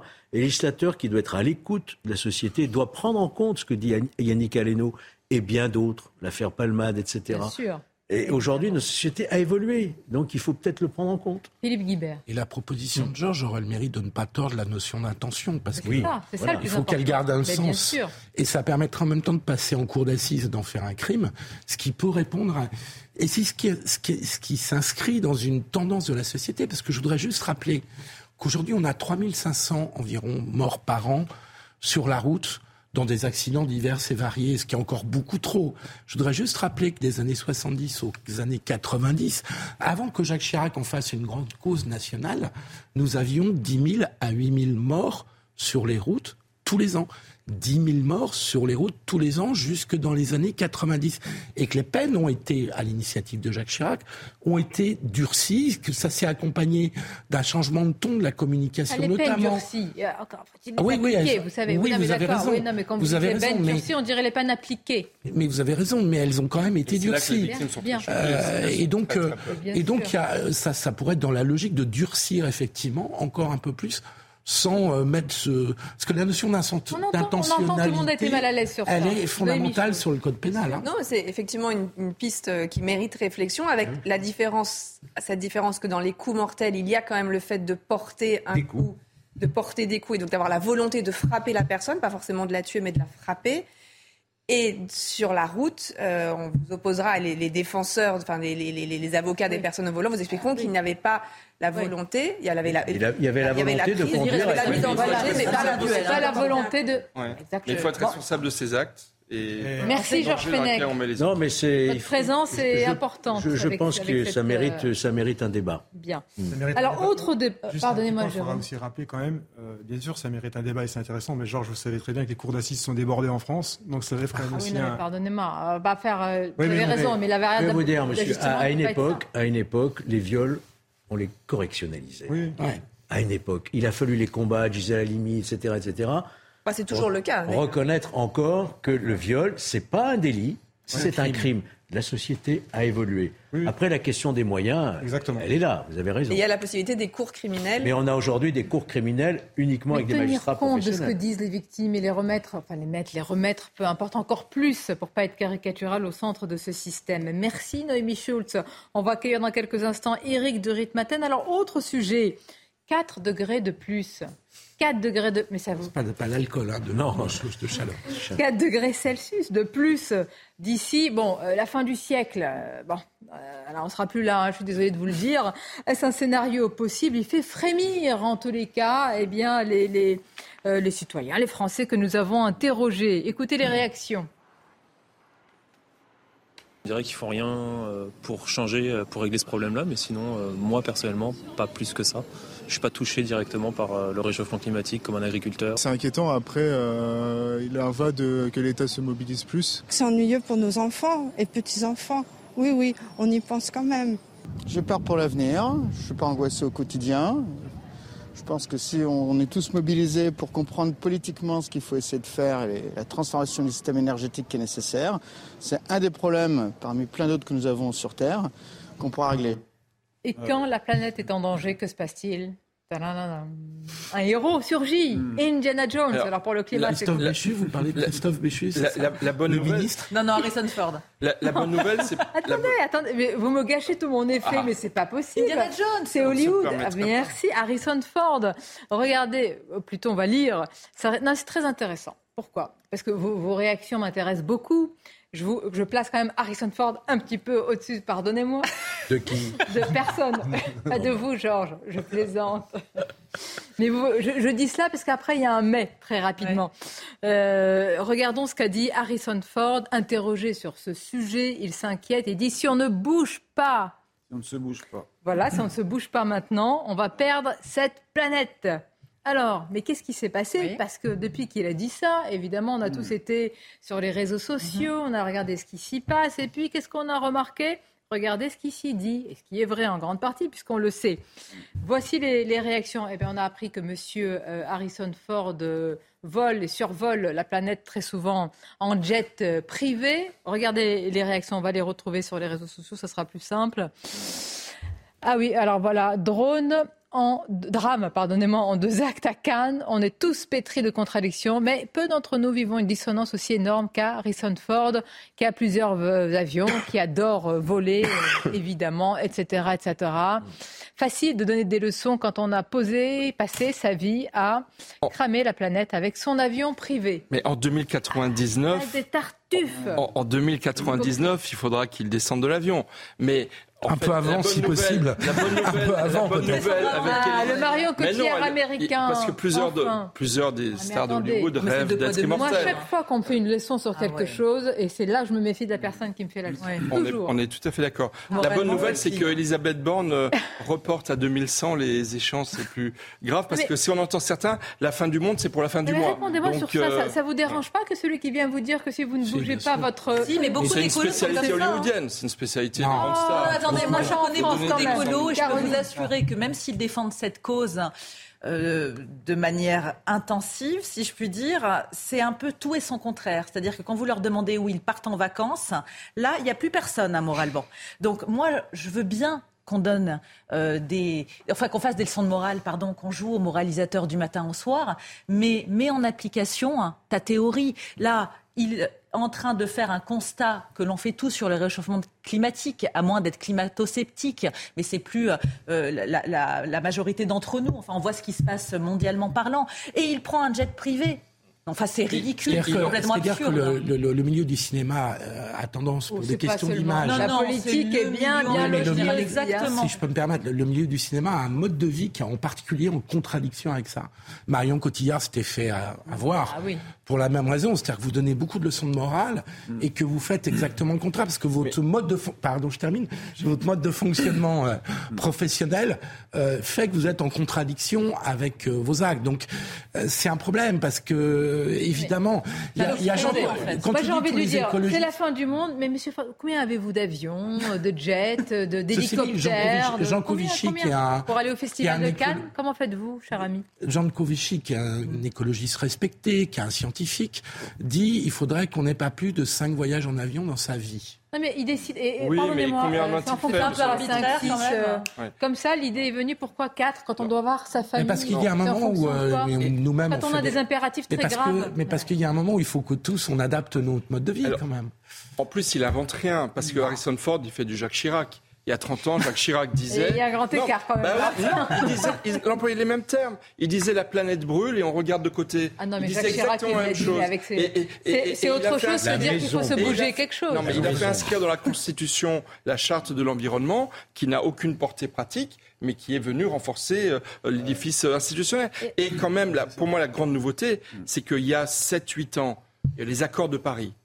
Tout le monde était sur l'hypothèse plus 1,5 degré. Maintenant, on se rend compte qu'on est bien au-dessus. Tout le monde dit plus 4 degrés, plus 5, plus 6 degrés. Et effectivement, il y a une accélération du réchauffement climatique, c'est certain, je, avec des conséquences. en train de débattre d'un fait. Moi, ce qui m'intéresse, c'est quand même une hypocrisie enracinée, enquistée chez certains, le milieu du cinéma, euh, la les responsables politiques, où plus on vous fait la leçon sur un sujet, plus on découvre quand même, c'est presque consubstantiel. C'est comme Jérôme Cahuzac qui vous dit qu'il faut, voilà, il faut être honnête fiscalement. Et la réalité, c'est que le, mode de vie des personnes les plus aisées, de la classe dirigeante, est aussi la plus consommatrice et la, plus, euh, émettrice de CO2. C'est ça la réalité. C'est ça la réalité. Et donc, l'effort à fournir, il est plus important chez les personnes qui ont beaucoup d'argent que ceux qui n'en ont une pas transition, beaucoup. Eric. Oui, mais moi, je voulais ajouter, si vous me permettez, si vous commencez à regarder dans le détail tout ce que l'on fait, nous tous, au quotidien, manger de la viande a un impact carbone quatre fois plus important de manger des légumes. C'est vrai. Quand vous faites tourner votre ordinateur. C'est pas ce que vous avez dit quand on était autour du barbecue la semaine dernière. quand vous faites tourner. Mais hum, Quelle est bonne cette bonne viande. non, mais si vous voulez, d'abord, c'est, pas vrai. Euh, Il a eu euh, peur. Mais euh, ce que je voulais vous dire aussi, c'est vous avez, sur les jets privés, j'ai posé la question un jour à Dassault. Je leur ai dit, tiens, est-ce que c'est vrai que ça, pollue énormément? Et ils m'ont répondu, étude à l'appui, et ça vous pourrez encore vérifier, que en fait ce qui consomme le plus, c'est le streaming. Quand vous écoutez de la musique, l'ordinateur, Internet, ça, ça, voilà. Mais non, mais je veux dire pas là que si vous entrez, si vous commencez à mettre le nez dans tous les chiffres de ce que je fais, de ce que je fais pas, pourquoi ce matin j'ai pas pris mon vélo, etc. On s'en sort plus. Et puis là, on a une sorte de pression sur l'environnement. Moi, je suis pour la défense de l'environnement, mais les délais sont très courts. Vous avez vu, bon là, il oui, parle de 2100. Mais en 2050, qui est bientôt 2050, c'est la fin de la voiture à essence. Vraiment, elle ne pourra plus être vendue. Alors comment on fait pour accélérer justement, la lutte contre le réchauffement climatique et financer la transition écologique? Alors là, l'idée, elle est ancienne, c'est une arlésienne, elle est de nouveau mise sur la table par un économiste. Assez proche de la Macronie, Jean Pisani-Ferry, qui affirme qu'il faut faire hmm. contribuer les plus aisés un impôt, tout simplement parce que d'abord, ça peut financer la transition écologique. Et puis socialement, c'est acceptable. Un coup encore sur les riches, ça fait du bien à tout le monde. Il n'y a pas grand monde qui va se plaindre. Mais alors, riche, euh, riche. Euh, Écoutez, voilà. À partir de combien? Au-delà de 4 ah, ah, question, personne ne répond. Je trouve que François Hollande. Oui, voilà. 4 000 Vous êtes bonne euros. référence, Avec, l'inflation, c'est peut-être un peu plus maintenant. Oui, enfin, en gros, 500 euros. ce qu'il propose, c'est une sorte d'ISF euh, vert destiné à la bah, Sonia, euh, les, les, les... c'est un débat. Enfin, je veux dire, de euh, l'écologie. Je, ne souriais pas C'est de l'écologie punitive. Mais punitive. comme je te le disais précédemment, mmh. Georges, euh, il faut bien comprendre non, je que dans la consommation. Non, je ne veux pas comprendre. Oui, tu ne veux pas comprendre. Je ne suis hein. pas réceptif des messages de type. Si tu ne veux pas comprendre, à, mais la réalité apocalyptique, c'est que ton mode de vie est Ford qui nous dit la planète va disparaître. Ça, je ne laisse pas tomber. Je, je dis que c'est une tendance à caractère sectaire, l'apocalypse, qu'on nous menace aujourd'hui, 2030, 2050. Ah bah, il y a des discours apocalyptiques. Voilà, tu détournes le sujet. 5, 5 billets d'avion dans toute une vie. C'est grotesque. C'est une non, connerie. C'est hein. pas grotesque. Franchement, c'est grotesque. Non, c'est pas grotesque. Donc il faut Mais. Vous, vous habitez avec votre famille, si c'est ah. pratique pour vous. Et quand on doit voir des gens de sa famille, comment on fait? On leur dit non, euh, c'est fini, euh, on, coupe les liens. Enfin, euh, rendez-vous compte bah, comment on bon, fait il va bien falloir quand même. Excusez-moi. Il y a des situations qui sont autres que, les vôtres. Excusez-moi, il va bien falloir admettre que dans notre mode de consommation, depuis une trentaine d'années, ce mode de consommation est problématique et que si on doit faire tous des efforts, eh bien, les personnes les plus aisées seront amenées à faire plus d'efforts. C'est de la démagogie. Mais il n'y a pas de raison. C'est pas de la démagogie. C'est de la démagogie. C'est la réalité. Dans un océan de démagogie. Vous ne voulez pas voir. Oh, non, mais c'est pour une raison. Très simple. C'est parce que d'abord, ça désigne euh, des boucs émissaires. Véritablement, qui en plus correspondent à cette idéologie française facile. La faute aux riches. Ça ne sert pas grand-chose. Ça se réchauffe, la faute aux riches. Mais ça ne servirait pas à grand-chose parce que pour, organiser cette gigantesque transition écologique dont on aurait besoin, Enfin, c'est pas un impôt sur quelques milliers ou dizaines de de personnes qu'on y arrivera. Classes, mais, bah, pas les classes moyennes, chacun a déjà du mal. Mais ce que j'explique, Jean Pisani-Ferry, c'est un fait. Donc que les gens les plus riches payent un peu plus, ça ne mais me paraît pas. Mais c'est déjà énormément. Vous, la personne qui est riche. Paye déjà oui, pardonnez-moi, de vous la classe moyenne. Des classes moyennes. Vous savez qu'il n'y a que 10% des Français qui payent 70% de l'impôt. Vous vous rendez compte sur qui ça On va pas demander aux classes moyennes de payer une. C'est une lutte très importante. Donc hmm. demain, on commence par faire payer les riches. Et puis demain, on va dire, écoutez, euh, quelle est la classe la plus importante dans les pays? C'est quand même les classes moyennes. Donc c'est sur eux que doit poser. C'est pas possible. Peser. Mais ça sera comme ça. Et déjà ils se privent. Vous savez, beaucoup sont écolo-économes hein, comme moi. Je dis pardon. Michel. Mais euh, quand on dit euh, manger moins de viande, consommer moins, acheter moins de textiles, c'est déjà le cas depuis la crise inflationniste. La sobriété. La, bah, pas le. Pas le choix. La, taxe. La taxe carbone avait provoqué le mouvement des gilets jaunes. C'est sûr qu'un impôt sur les riches ne provoquera pas parmi les dix riches. D'abord, le terme est totalement détestable. Parce qu'encore une fois, c'est qui les riches, à partir de combien les non, riches. Enfin, l'ISF existe. Arrêtez, oui, mais enfin, arrêtez je suis désolé. Il ah, vous allez sauver le climat avec ça. C'est n'importe quoi. Et pourquoi Attends, stigmatiser ouais. Mais c'est pas une gestion. Non, mais ce qu'il faut voir. Quand vous arrêtez, je vais vous servir une bonne viande à 13 heures. Vous allez vous calmer. Une bonne viande et la sieste. Franchement, quand vous payez plus d'impôts, vous n'êtes pas stigmatisé. Un barbecue avec belle entrecôte et de bonnes merguez sur le barbecue personne m'empêchera. Ouh là là, Sandrine Rousseau eh euh, va revenir vers vous. Eh genre, oui, chère hein. Caroline. Il faut arrêter de dire aux vous éleveurs. Êtes en plein délire. Hein. Non, mais je ne sais pas lequel de nous est en plein délire.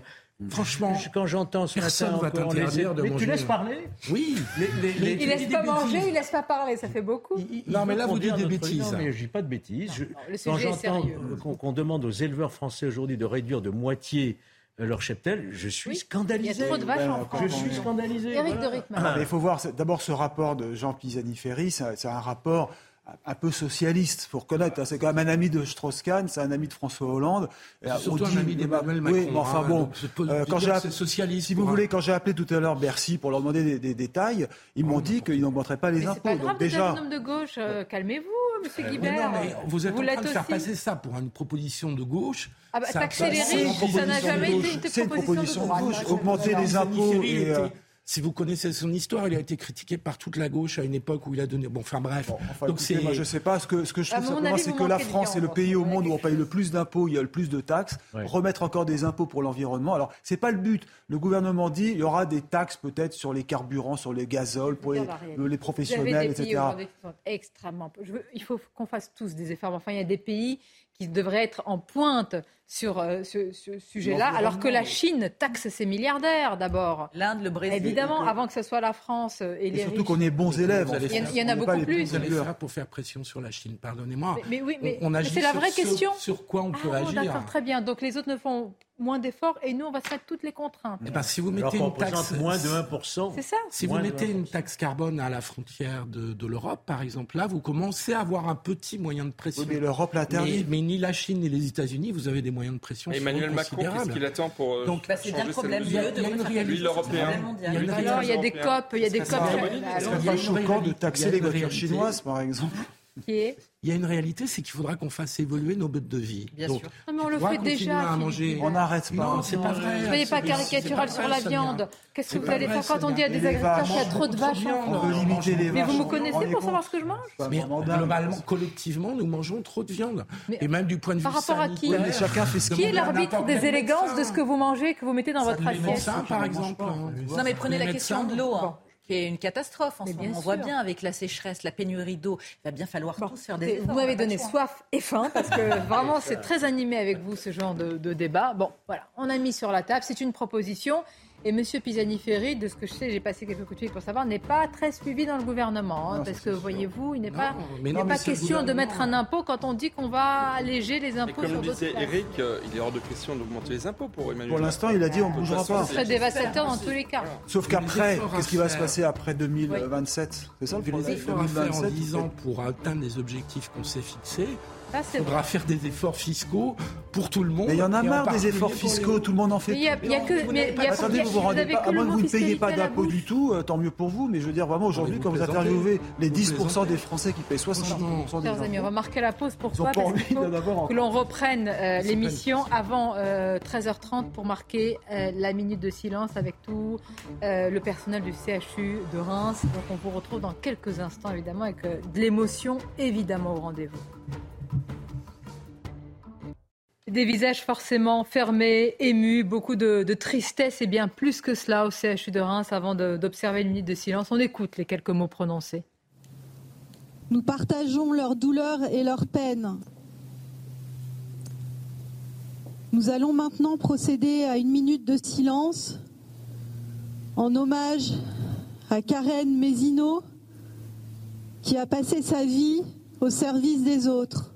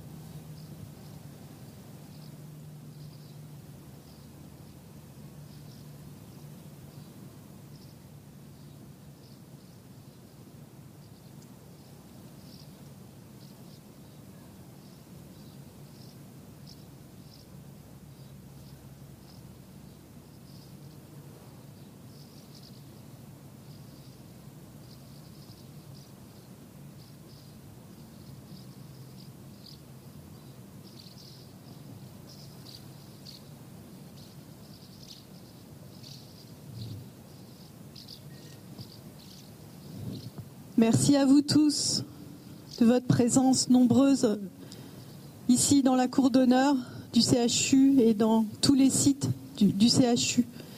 Si vous le souhaitez, il y a un, livre d'or euh, pour mettre un, petit mot qui sera remis euh, le moment venu à sa famille.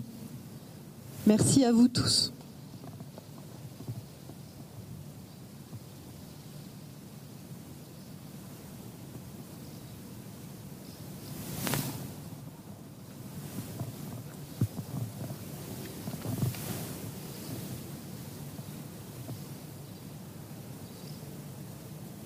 Euh, beaucoup, beaucoup euh, d'émotions au CHU de Reims, tout ce euh, personnel qui est devant l'Institut. On voit évidemment toutes ces blouses blanches et on imagine ce qu'ils peuvent ressentir. Ils, pour la plupart, connaissaient peut-être même personnellement, intimement, cette infirmière de 38 ans violemment agressé au couteau hier dans ce CHU et qui est décédé des suites de ses blessures. Évidemment, un drame terrible, choquant pour tous ses collègues et bien au-delà. C'est aussi euh, une communauté, quelque part, en tous les cas, dans ce CHU de Reims, une, une famille. Beaucoup de questions vont se poser sur euh, des failles sécuritaires, comment cet individu a pu accéder aussi facilement, évidemment, euh, à cet établissement. Les questions aussi de la prise en charge de la psychiatrie dans notre pays. Mais l'heure, vous le voyez, est à l'émotion et puis une très grande solidarité.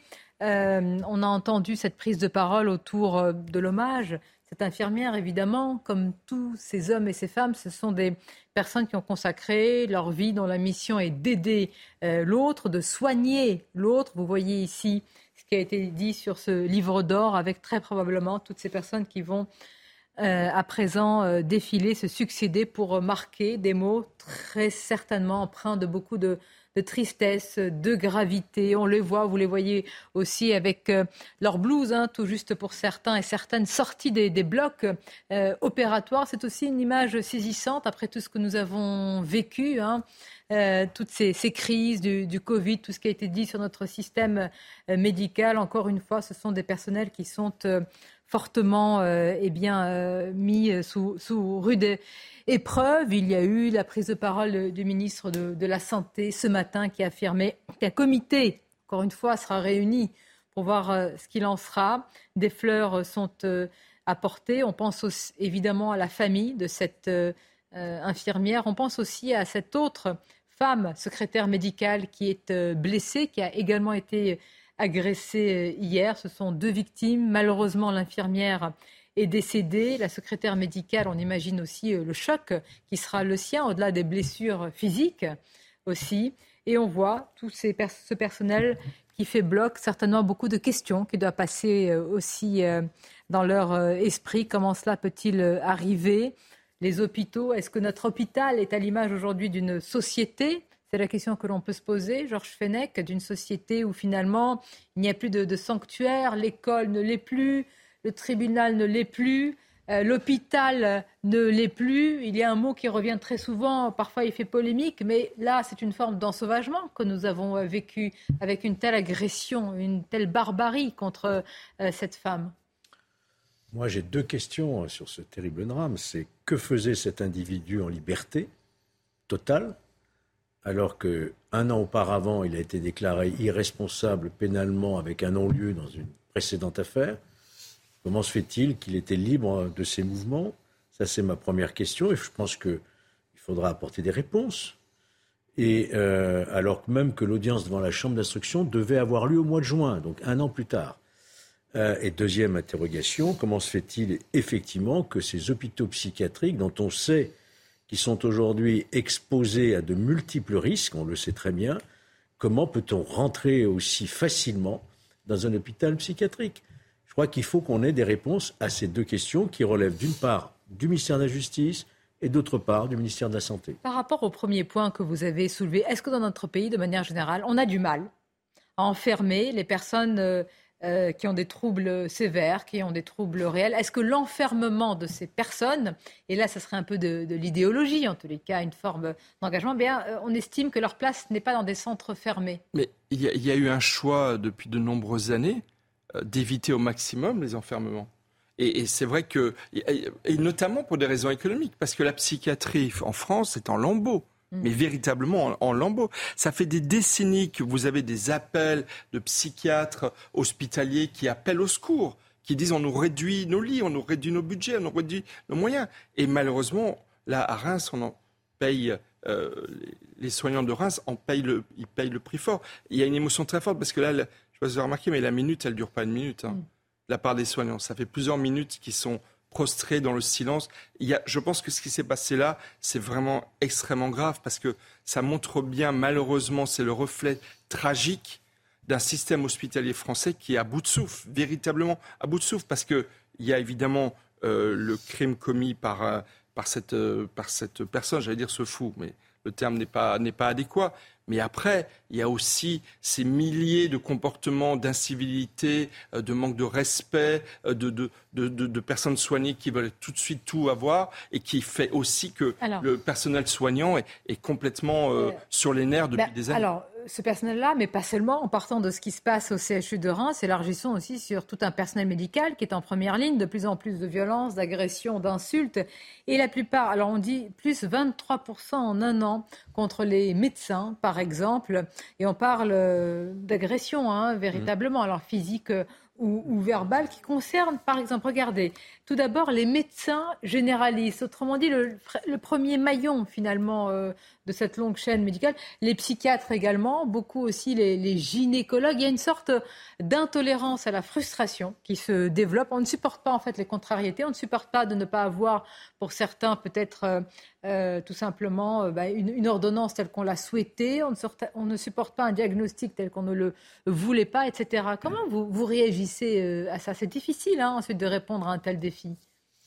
Oui, parce que c'est lié à l'individualisme de, dans nos sociétés qui sont qui est absolument galopant. Ça, c'est lié au fait que les gens maintenant, grâce à Internet, se pensent aussi médecins que le médecin, euh, et qui fait que les médecins vous le racontent. Euh, les gens euh, vont commencer par regarder les nombreuses rubriques médicales sur Internet avant d'aller chez le médecin et qu'ils pensent en savoir autant que lui. Et donc que l'autorité du médecin, euh, qui était fondée sur sa compétence, sa science, est remise en cause. Et puisque vous disiez sur l'intolérance à la, à la frustration, au fait d'avoir d'être confronté à une décision qui n'est pas exactement celle qu'on attendait, et le fait de ne pas l'accepter et d'avoir un rapport de consommateur, de facilité d'accès Qu'est-ce qu'on oppose à cela? Parce qu'en réalité, c'est le rapport à l'autre qui est interrogé dans notre société. C'est tout ce qui représente l'autorité qui est menacé aujourd'hui. C'est un manque de dialogue. Le médecin, l'instituteur, le maire, etc. Bien sûr, mais je suis navrée. Moi, je suis en désaccord avec vous, Philippe. On peut remettre en question le diagnostic d'un médecin en allant en voir un autre et ne ah pas être d'accord avec, évidemment, sans arriver à des extrêmes de la sorte. On n'arrive plus à dialoguer, mais ça dans toutes les strates de la société.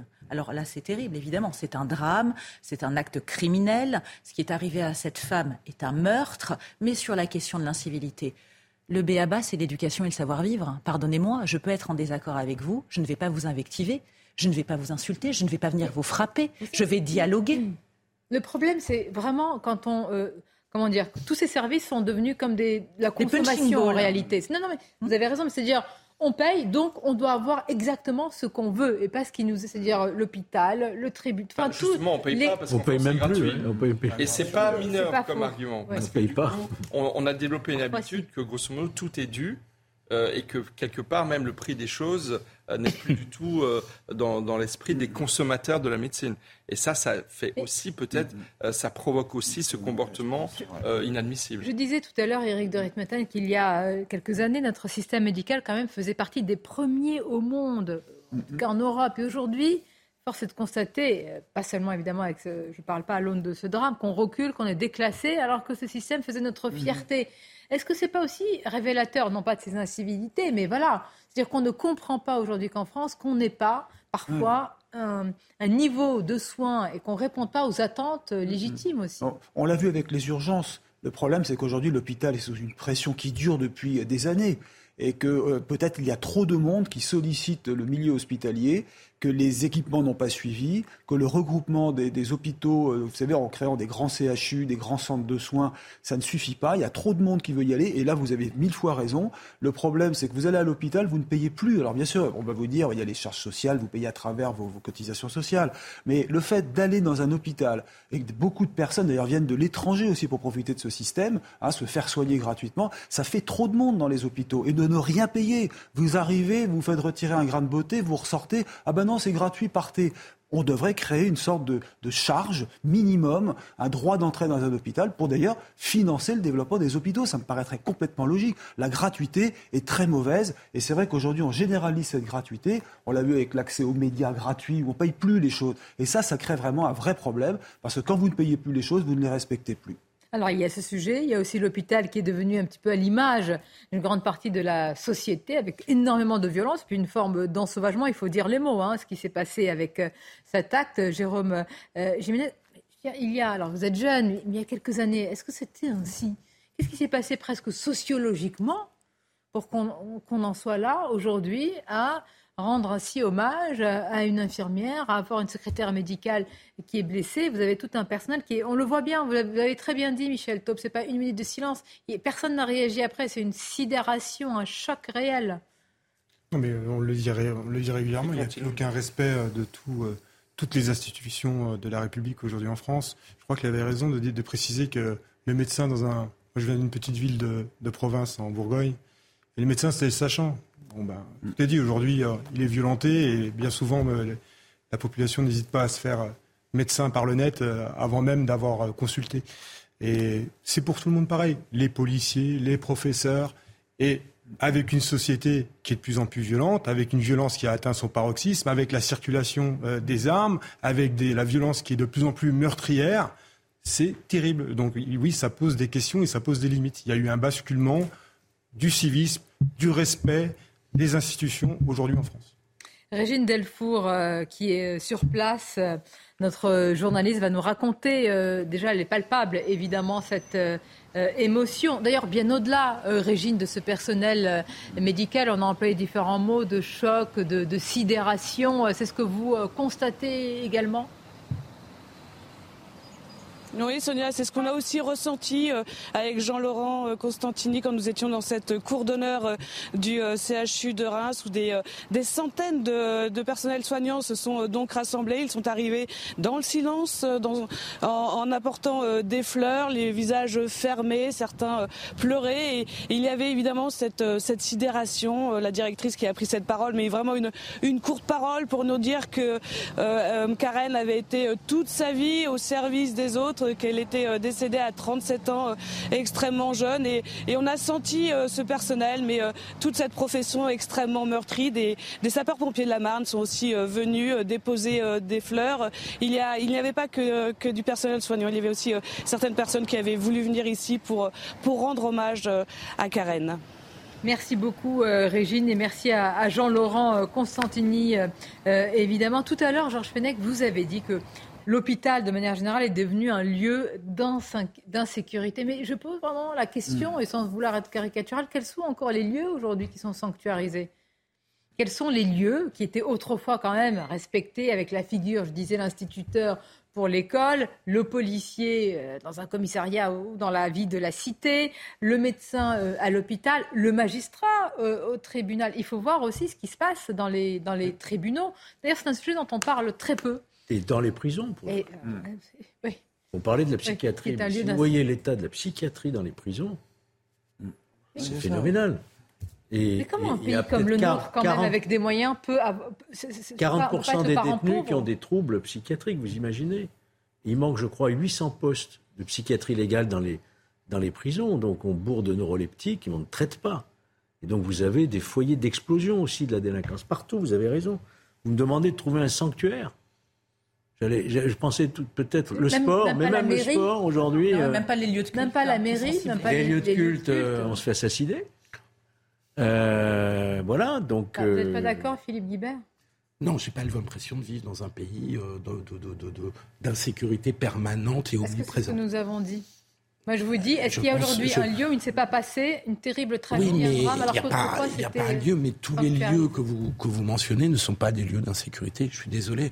Il y a, il y a une partie du pays, ah ben, il y a une partie du pays qui ne vit pas dans l'insécurité. Ah bon, laquelle Parce qu'aujourd'hui, dans les villes, dans les petites villes et villes moyennes, gangrénées par la drogue. Nous en parlons euh, ici même. Mais dites-moi, peut-être que, mais dites-moi où est cette région qu'on a y vivre. Je suis désolé, moi je, je peux toujours délicat de parler de son cas personnel, mais quand vous avez un enfant euh, qui est jeune, ado, euh, vous avez un sentiment d'insécurité quasiment permanente pour son enfant. Et c'est le cas, à mon avis, d'une grande majorité des familles françaises. Mm-hmm. Et ensuite, effectivement, pour qui a déjà été dans les services d'urgence d'hôpitaux, je suis désolé, cette insécurité euh, que, que, que, vivent au quotidien les soignants, les patients la vivent, les vivent aussi. Parce qu'entrer dans les services d'urgence aujourd'hui des hôpitaux, c'est rentrer dans une zone hmm. où effectivement il y a une insécurité et il n'y a pas assez de personnel dans tous les hôpitaux. Je vous dis, Philippe Guibert, que ça se passe une fois dans un hôpital qui doit être un lieu malgré tout. Il y a beaucoup de souffrance déjà, énormément de souffrance des patients et de ce personnel médical que ça se passe, ça a une résonance terrible. Hmm. Donc ça se passe une fois en France, ça peut, ça vaut pour tous les hôpitaux. C'est tout. Mm, mm. C'est aussi simple que ça. Et c'est pas possible. Sûr, ça peut être un fait divers pour vous. C'est abominable. C'est un fait de société. Euh, je, pense. Je pense que cette personne, cet assassin ou cette personne qui a de lourds euh, problèmes psychiatriques, si elle n'avait pas pu rentrer dans un hôpital, elle aurait fini par commettre un assassinat dans la rue. Mais il n'avait rien à faire dehors, c'est ça. Ah, là, on est bien, là, on est bien d'accord. Là, on est bien d'accord. Là, on retombe sur le problème de la santé mentale et psychiatrique, qui est dramatique. Et un peu de la justice, pardonnez-moi. Et de la lenteur de la justice invraisemblable. Invraisemblable. Mais, mais je ne dirais pas pour autant que les hôpitaux sont des lieux d'insécurité. J'y ai passé beaucoup de temps et je vous assure, je, je crois connaître un tout petit peu. Ce ne sont pas des lieux d'insécurité. On ne va pas faire des, comparaisons d'expérience vous êtes une femme et même quand vous prenez les transports en commun, pardonnez-moi, mais on vit avec cette boule au ventre. Et vous n'avez pas besoin d'habiter dans des quartiers sensibles pour ça. Il y a un phénomène d'insécurité hein, qui est apparu de manière encore plus grandissante qu'auparavant avec la sortie de la Covid. Je vous en parle en connaissance de cause. Allez voir les statistiques. Hein. Écoutez-moi. Il y a une explosion de 40 ans. 40 ans qu'on entend, je vous assure. Je vous assure les mêmes discours. Et ceux qui les subissent, peu importe en sauvagement, violent, c'est pas tous les... Ça fait 40 ans que je vis à Paris, je n'ai jamais été agressé. Bah, vous avez de la chance. Euh, et donc je suis, un, je suis un homme, hein, je, je, suis tout à fait conscient de l'inégalité. C'est pas parce que vous n'avez pas été agressé qu'il n'y a pas de violence dans la société. Je sais bien, mais attends, ne, ne, ne disons pas euh, on ne peut pas dire que nous vivons dans une sorte d'insécurité. On n'est pas à Bogota, on n'est pas. Enfin, je veux dire, on a l'impression qu'il faut se barricader. vous dit que c'est. Vous disiez, euh, un adolescent de 15 ans, on est inquiet pour sa sécurité. je viens avec un adolescent de 15 ans, je suis pas inquiet pour sa sécurité. aveuglement, l'objectif, Mais c'est pas un aveuglement, Sonia. C'est simplement que la, la société. Je suis désolé. Moi, je ne vis pas comme ça. Je ne considère pas qu'on est dans une insécurité permanente, omniprésente. J'ai des filles qui ont 20 ans qui ne prennent pas le métro après, 20, après 23 heures. Donc je vous rejoins là-dessus. Je ne dis pas qu'il n'y en a pas. Je dis que de donner cette impression qu'on vit dans un pays à feu et à sang permanent est, inexact. C'est l'impression hein. que vous donnez. H24, non. C'est plus qu'un ressenti. C'est le quotidien de beaucoup d'entre nous lorsqu'on n'est pas déconnecté, qu'on marche dans la rue, qu'on prend les transports en commun, qu'on va dans des lieux publics. Il y a en ce moment un sentiment qui est assez anxiogène, vraiment. Et je le dis doublement, et loin de moi l'idée de faire ma victime, parce que c'est tout sauf ma mentalité.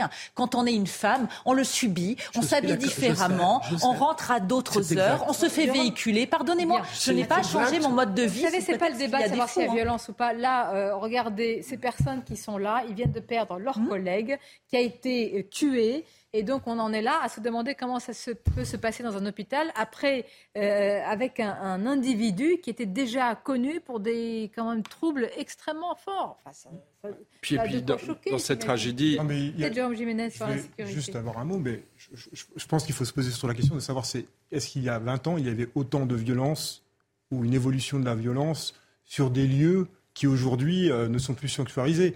Est-ce qu'il y a 20 ans, on avait des jeunes qui s'entretuaient pour des motifs futiles sur les réseaux sociaux? Non, ça n'existait pas. Oui, je pense que tout ça, c'est de nouveaux paramètres aussi. Et il faut avoir l'honnêteté de le dire. Et c'est un, vrai sujet. Aujourd'hui, on peut perdre la vie.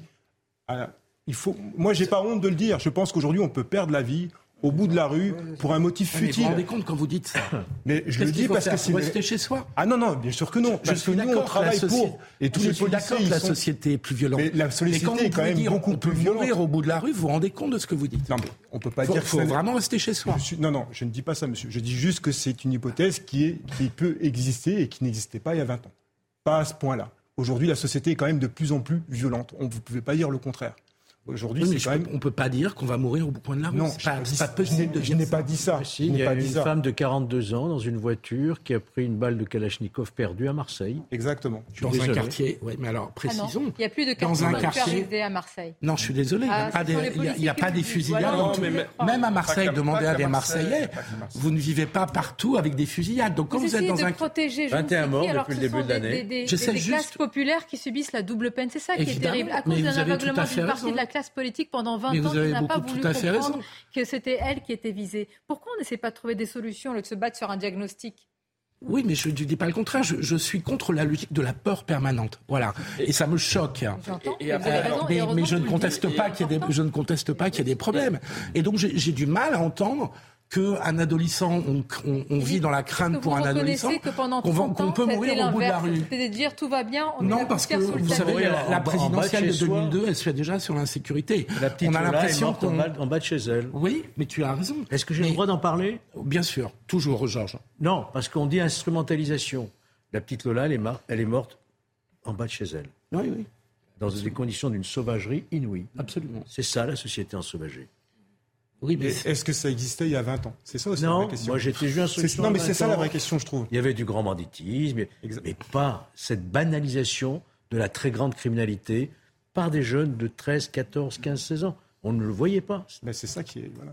Et, et Écoutez, phénomène je crois que, que le plus la important, justice et, je, Et on va que- tous être d'accord, on va finir sur ces images. hein. Dommage, c'est important parce qu'en plus ça touche, comme hier à Roubaix, ce sont des policiers qui nous protègent, comme aujourd'hui à Reims, ce sont des soignants qui nous soignent. Et il faut reconnaître que ce sont des corps qui sont vraiment euh, euh, bah, durement éprouvés, à l'image malgré tout d'une société. Et vous avez raison d'être toujours nuancé. Euh, mais qui est quand même au- aujourd'hui euh, traversée par euh, des violences qui sont extrêmement importantes et qui touchent souvent les mêmes personnes, double peine. Je vous remercie en tout cas pour ce débat, toujours vif mais intéressant. C'est un plaisir de vous avoir autour de cette table. Restez avec nous, je l'espère. On va se quitter sur ces images et la suite de vos émissions sur CNews. Quant à moi, je vous dis à demain. Bel après-midi à vous.